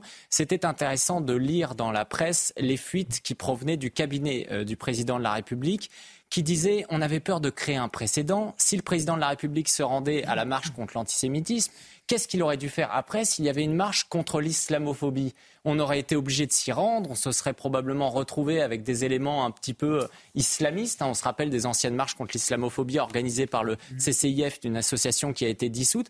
Et en fait, cela prouve une chose, c'est qu'il est complètement tenu par, euh, par un électorat, par l'absence par l'absence de choix et par aussi ce, diktat qui tendrait à dire que à chaque fois, lorsque vous allez défendre euh, Israël ou certaines positions, vous allez être islamophobe. Et ça, c'est, je pense, le, le, comment dire, le pari risqué du président de la République, qui aujourd'hui, même d'un point de vue international, ne pèse absolument pas parce qu'il a l'air d'une population. On va y venir sur la posture française dans ce qu'on Ce qu'on a beaucoup entendu aussi, c'est que euh, dans le, même ordre d'idées, euh, les conseillers de M. Macron euh, ont vu Yacine Bellatar, qui est considéré comme le baromètre de la rue arabe. Hein, Souvenons-nous, Yacine Bellatar. Je ne suis, je ne suis pas Charlie, je ne suis pas Nice. Enfin, je suis moi. C'est sidérant d'ailleurs qu'il soit reçu à l'Élysée. Voilà. Et, donc, et, qui, et qui a conseillé à M. Macron de ne pas y aller parce qu'il a dit ça peut enflammer les quartiers. Et M. Macron, enfin pas directement, puisque vous savez tout ça ne se fait jamais directement, personne n'a jamais vu personne, ce ne sont toujours que des fuites, rien n'existe, mais tout est là. Et M. Macron s'est dit non, non, il faut surtout pas enflammer les quartiers. Il est plus sage que je n'y aille pas. Voilà, voilà comment les choses se décident au, plus haut niveau de l'État. Alors maintenant, c'est euh, Yacine Bellatar. Avant, pour une autre affaire, c'était M. Benalla. Il y avait Mimi Marchand. Enfin, tout ça. Ce qui est, est intéressant d'observer, c'est l'épaisseur de vulgarité de ce gouvernement. De ce gouvernement. Ça, c'est très stupéfiant pour moi. En tout euh, cas, Jonathan Sixou, avant, nous allons voir, je, le précise, restez avec nous sur CNews dans quelques instants, les visages hein, des, otages qui ont été libérés, 17 otages donc, qui sont arrivés en Israël. C'est l'information de la soirée. Jonathan Sixou pour poursuivre notre échange. Yassine Bellatar qui a été condamné au mois de septembre dernier, donc c'est pas très vieux, à 4 mois de prison avec sursis et obligation de soins pour euh, des menaces de mort euh, sur des producteurs, etc. Et c'est cet homme donc qui est consulté par les conseillers du, du, président de la République. Ce que je voulais ajouter, c'était concernant ces manifestations monstres euh, euh, dans les pays européens et aux États-Unis, mais pas tant que ça en France finalement, euh, pro-palestinienne. on a parfaitement le droit d'être pro-palestinien et de manifester pour voir la naissance d'un État palestinien. Or, ce à quoi on assiste, c'est la dérive de ce mouvement. C'est-à-dire que euh, c'est davantage pro-Hamas que pro-palestinien. on a même vu, on a même vu les drapeaux de Daesh en Suède ou au Danemark, je ne sais plus dans quel. Allemagne. Les fameux euh, Allah Akbar qui ont été entendus. Et cela, en toute impunité, vous pouvez donc manifester dans des rues d'Europe avec des drapeaux de l'État islamique et la police ne vous arrêtera pas. C'est une, et, il faut une bonne nouvelle. Donc, euh, et voilà, et c'est ce à quoi l'Europe assiste. quand même, il y, a, il y a plus de manifestants dans les rues de Londres contre, euh, enfin, contre Israël et euh, pour la Palestine, ce que vous voulez, que le, de juifs en Grande-Bretagne. Oui, le euh, C'est quand même, quand même assez cocasse, mmh, voyez-vous. le gouvernement anglais, quand même, appuie très fortement Israël. On oublie que pour l'instant, la Grande-Bretagne, c'est pas l'Europe maintenant. Et, peut-être, donc, ils, ils n'ont pas donc, la, la, même position que l'Union européenne de ce point de vue, ils sont un appui pour Israël comme il était aussi pour l'Ukraine. Et bien sûr que le plus grand appui pour Israël, ce sont les États-Unis. Là, la politique de Biden, dès le début de cette crise, était vraiment un élément très important, même décisif, et, qui a un peu, un peu gâché le jeu de, de, de M. Netanyahu, qui hmm. pensait pouvoir se jouer un peu du pouvoir, actuel pouvoir américain à la faveur de, son favori Trump. Mais Biden, je, je, dois le dire, dans le premier jour de la crise, il était considéré comme par beaucoup d'Israéliens comme leur président. Quand ils ont mm. parlé du président, ils n'ont pas parlé du président, surtout après son premier discours et puis tout ce qu'il a fait. Ils n'ont pas parlé de, de M. Herzog, qui était un homme très sympathique, mais ils ont parlé de, de Joe Biden. donc, de ce point de vue, je ne pense pas que ces grandes manifestations pro-palestiniennes influencent pour le moment ni les pouvoirs américains, ni l'administration américaine, ni les pouvoirs euh, euh, en Angleterre. Et, puis la position en la Grande-Bretagne était déjà exprimée par Rishi Sunak. Ce point de vue, de ce point de vue, je ne pense pas donc qu'il y a une grande influence. Et après, on a vu, il n'y avait pas tellement il est 23h30. Bienvenue si vous nous rejoignez sur CNews. Dans un instant, euh, nous allons découvrir les visages de ces 17 otages qui sont, 17 otages qui sont arrivés donc en, Israël il y a quelques minutes euh, maintenant. Euh, parmi ces, otages, eh bien, trois membres, huit, six membres, six membres de la, famille d'Ariane Tamir qui est avec nous ce soir. Nous vous remercions hein, d'avoir accepté notre invitation pour poursuivre cette libération. Euh, nous allons voir euh, ces visages dans un instant, mais peut-être intéressons-nous à présent à la posture de la France dans ce conflit israélo-palestinien. On a vu Jonathan Sixou, la position d'Emmanuel Macron varier, en tout cas au début, à la fois un soutien conditionnel à Israël dans le droit de se défendre. Il y avait même cette coalition contre le terrorisme qui avait été évoquée. On se souvient, il y a ce navire qui a été envoyé pour aider ensuite euh, Gaza, euh, la bande de Gaza pour une aide humanitaire. Euh, voilà, aujourd'hui, qu'en est-il selon vous? Comment est-ce que vous observez la diplomatie française? Est-ce qu'on peut imaginer effectivement qu'il y a des leviers? On a vu le, Sébastien Lecornu le week-end dernier se déplacer au Proche-Orient et au Qatar également. est-ce que la France aujourd'hui a des, leviers pour faire bouger les lignes selon vous ou pas? Si elle a des leviers, elle les cache très très bien, ces leviers, parce que je ne veux pas euh, dénigrer le travail qu'aurait pu faire euh, le ministre de la Défense, voire le ministre des Affaires étrangères, Catherine Colonna, en, se déplaçant euh, dans la région il y a, quelques jours. les résultats, pour le moment, c'est vraisemblablement le Qatar qui les obtient. Donc, encore une fois, que la France ait transmis des dossiers et une carte blanche pour permettre au Qatar de faire ce qu'il est capable de faire, à savoir négocier avec des terroristes. Euh, c'est une possibilité. Pour revenir à la première partie de votre question, je, crois que, je crois ne pas être le seul à avoir totalement perdu le président de la République dans sa, dans, sa démarche, dans sa, même dans sa vision des choses, dans sa façon de, d'user dans de telles circonstances du en même temps, euh, il m'a totalement perdu. Il faut qu'on m'explique, il faut qu'un stratège m'explique comment on fait la guerre et en même temps la paix. Euh, c'est exactement le propos présidentiel. Il euh, faut aussi m'expliquer pourquoi le président de la République nous, nous apprend que nous allons accueillir 50 bébés gazaouis. Bien sûr que c'est très bien de sauver des bébés, qu'ils soient gazaouis, israéliens ou chinois, mais pourquoi aucun pays arabe de la région n'accueille de bébés gazaouis? Pourquoi c'est la France qui le fait? C'est vrai, c'est vrai qu'il y a beaucoup d'interrogations en même temps diplomatiques qui, ne, on le voit pas, ne, ne, fonctionnent pas après cette ah, démonstration. On va voir euh, dans un instant euh, les photos des otages qui ont été libérés, des 13 otages israéliens. Euh, on, va peut-être faire un point. On le fera ensuite avec vous, Elisa Lukavski. voilà les, les, photos. Alors vous reconnaissez Ariane. On va laisser les, les photos Ariane. Alors voilà, c'est une membre de votre famille. Il y a dit 38 ans. Son fils n'avait 8 ans. Euh, je pense que c'est peut-être Yael, mais elle me paraît avoir grandi là du coup. Et ça, ça doit être, oui, euh, Noam, la fille de notre enfant. Une autre enfant, puisqu'il y avait six membres de, votre euh, famille. Parmi ces. Il y a d'autres enfants, bien sûr. Ah, ça, Très otages. Noam, la fille de, de Sharon. Et voilà Sharon. Donc sa mère oui, qui va apprendre que son frère a, été tué malheureusement. Toujours à dire, c'est la même photo en fait, euh, certaines. Ah, voilà la petite dernière, trois ans, il y a elle. Il y a Yael et il y a Yahel, c'est pas tout à fait le même nom, je ne sais pas le prononcer. Mais... Donc voilà le, visage de ces personnes, des, membres de, votre famille donc, qui ce soir ont, retrouver la, liberté. Nous nous en réjouissons bien évidemment avec nous.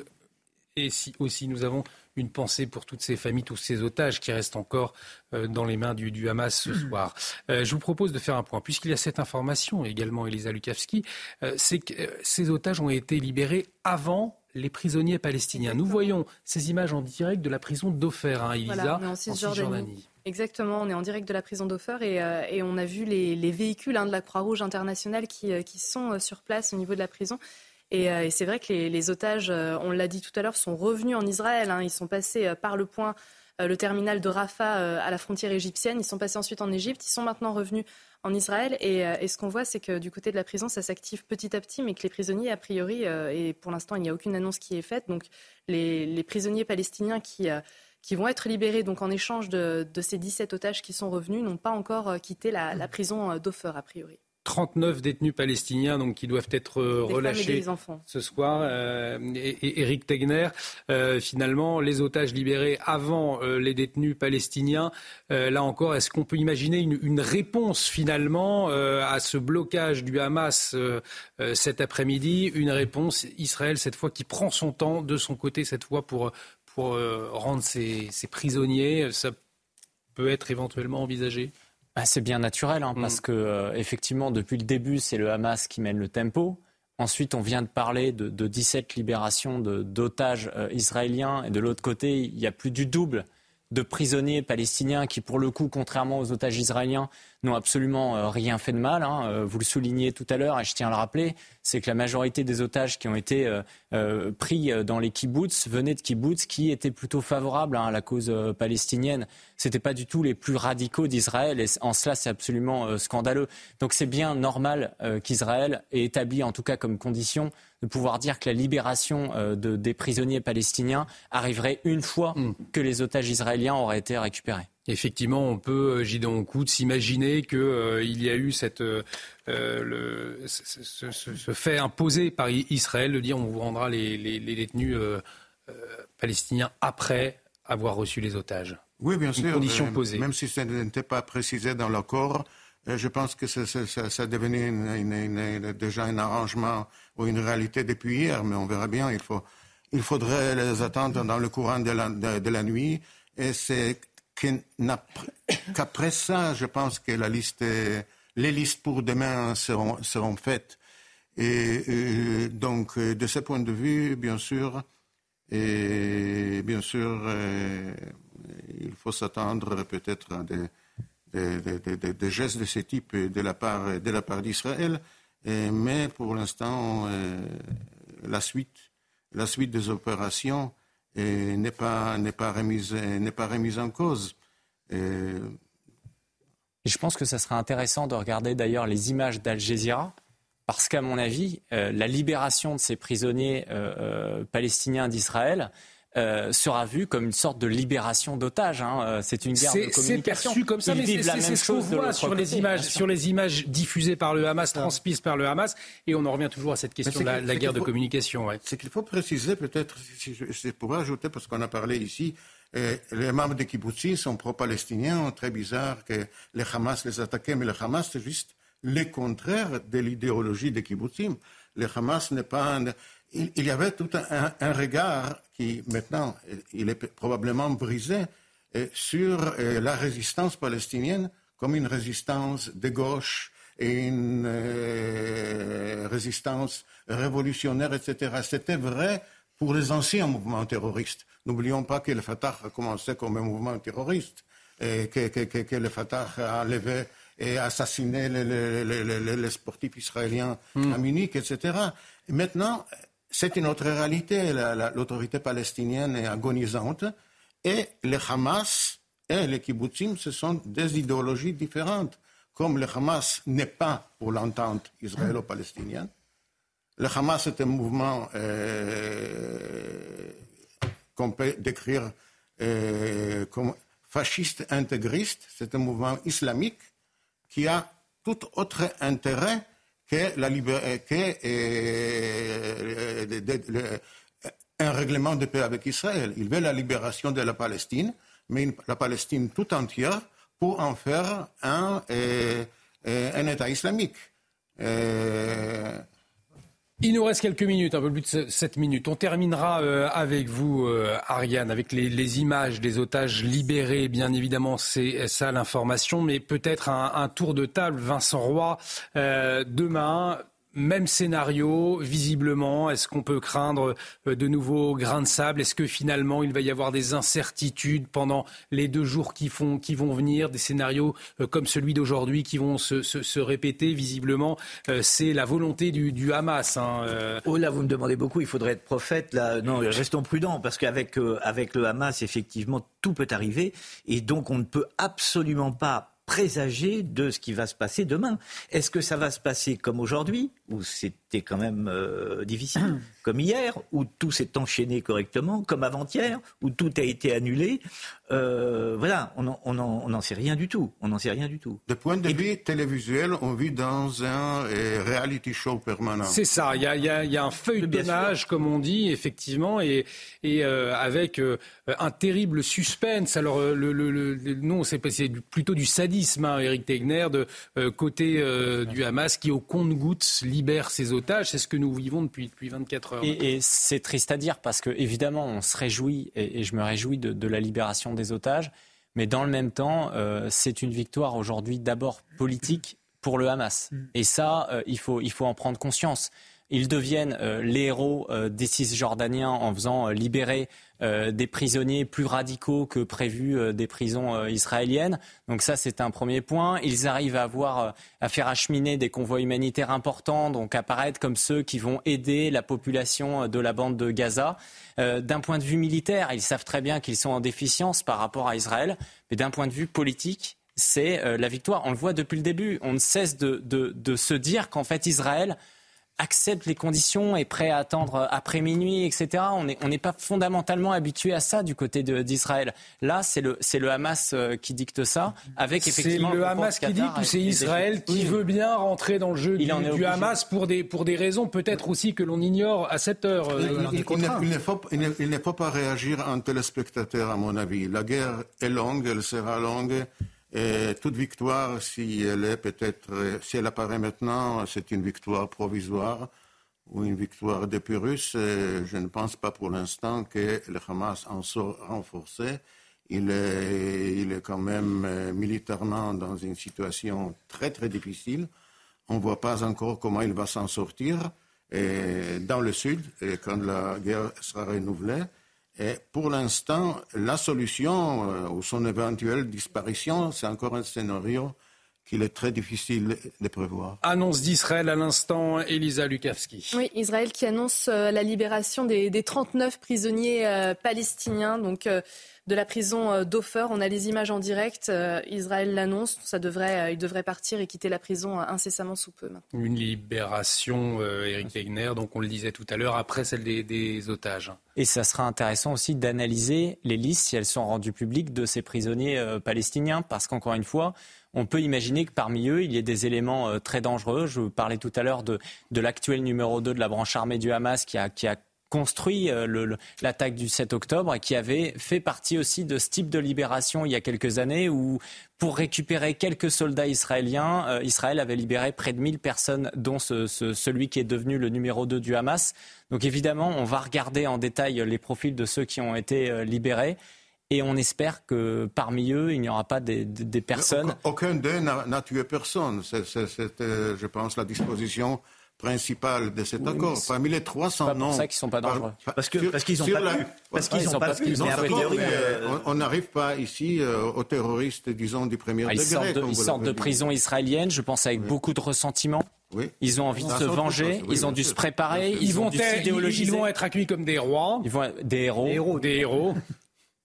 Et donc, effectivement, il y, a, il y, a, un réel danger. Tout le monde a quand même bien conscience, je dis ça, je sais que ça ne sert à rien, mais ça me choque tellement que je le dis quand même, on a conscience de, de faire une sorte de, jeu, une sorte de troc entre des enfants, des femmes innocentes, absolument innocentes, et puis euh, et puis des prisonniers. Non, mais c'est quand même très. c'est ça qu'on a, c'est ça qu'on a du mal à intégrer. C'est vrai. C'est quand même très difficile. Enfin, pour moi, c'est très difficile à intégrer. Et c'est un message que le Hamas envoie, parce que le Hamas étant un mouvement terroriste, il pousse à, à faire naître des vocations du côté, euh, notamment des Palestiniens. Il y en a énormément qui sont en Israël. Il y en a énormément. Et là, qu'est-ce qu'il envoie comme message? Il envoie le message de dire si vous faites quelque chose, on se battra toujours pour vous faire libérer. Et ça, c'est important, vous savez, lorsque vous mm. avez des sources, lorsque vous essayez de recruter des gens dans le renseignement, etc., pour plein de raisons, à chaque fois, il faut pouvoir montrer qu'on n'abandonne pas ceux qui sont prêts à mener la cause, et c'est le message qu'ils envoient. Et évidemment que sur les télévisions, sur Al Jazeera, etc., ils vont pouvoir venir et, présenter un, un, et mourir bientôt.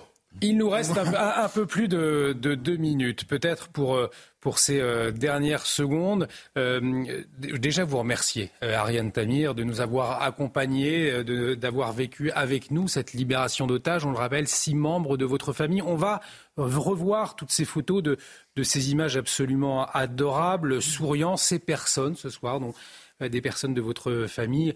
Euh, sont, sont, libres. Peut-être le, le, mot de la fin pour vous, ma, ma chère Ariane, est déjà un, grand merci. Et tous autour de ce plateau, vous le dit vraiment avec une grande sincérité.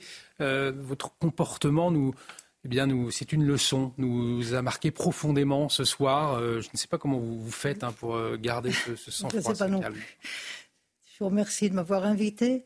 Je n'oublie pas que malgré ces six libérations, bien, il y a toujours le père des enfants, le mari, euh, qui reste là-bas. Et je trouve, surtout, je n'oublie pas qu'il y a, même si on va en libérer 50, il va en rester encore 150 euh, ou plus, presque 200. Et ce qu'on a, on a demandé depuis le début, c'est que quand même la Croix-Rouge puisse les visiter, ceux qui restent. C'est vraiment euh, assez invraisemblable. Et après tout, si c'est pas la Croix-Rouge, enfin le croissant rouge, vert, comme vous voulez, enfin, qu'il y ait une organisation qui puisse les visiter, constater leur état de santé, etc. Euh, il ne faut pas les oublier. C'est vrai que je suis heureuse d'un côté, puis j'ai déjà mauvaise conscience de l'autre, parce que voilà, euh, cette joie-là, euh, elle n'empêche pas que autant de familles encore ben, n'aient pas eu cette chance extraordinaire et on le voit sur ces images euh, en, direct, Elisa, les, membres de votre famille, Ariane, vont être accueillis ici hein, euh, ce, soir. Hein, Dans cet hôpital, ce qu'on voit en direct, ce sont euh, les images de l'hôpital de, de Ramat Gan, c'est près de Tel Aviv, et, on voit que, déjà une, petite foule de journalistes et certainement du personnel hospitalier est massée pour accueillir eh bien, ces 17 otages, on le rappelle, 13 Israéliens et 4 Thaïlandais. Et des nouvelles libérations prévues donc demain. Nous suivrons tout cela de, très près, bien évidemment, sur CNews. Merci de votre fidélité. Vous êtes euh, toujours plus nombreux à nous regarder. Ariane Tamir, un grand merci d'avoir accepté notre invitation. Gidon Koutz, Jonathan Six, Eric Legner et Vincent Roy. Merci à vous. Un grand merci, Isa Lukavski, euh, euh, de nous avoir livré toutes ces informations avec précision. On a pu suivre au plus près. Grâce à vous, l'actualité de la soirée Actualité qui continue, bien évidemment, dans un instant, l'édition de la nuit avec Mickaël Dos Santos. Un grand merci à toutes les équipes techniques, à Sabrina Slimani également qui a préparé euh, l'émission avec nous. Excellente soirée, très bonne nuit sur notre antenne. À très vite.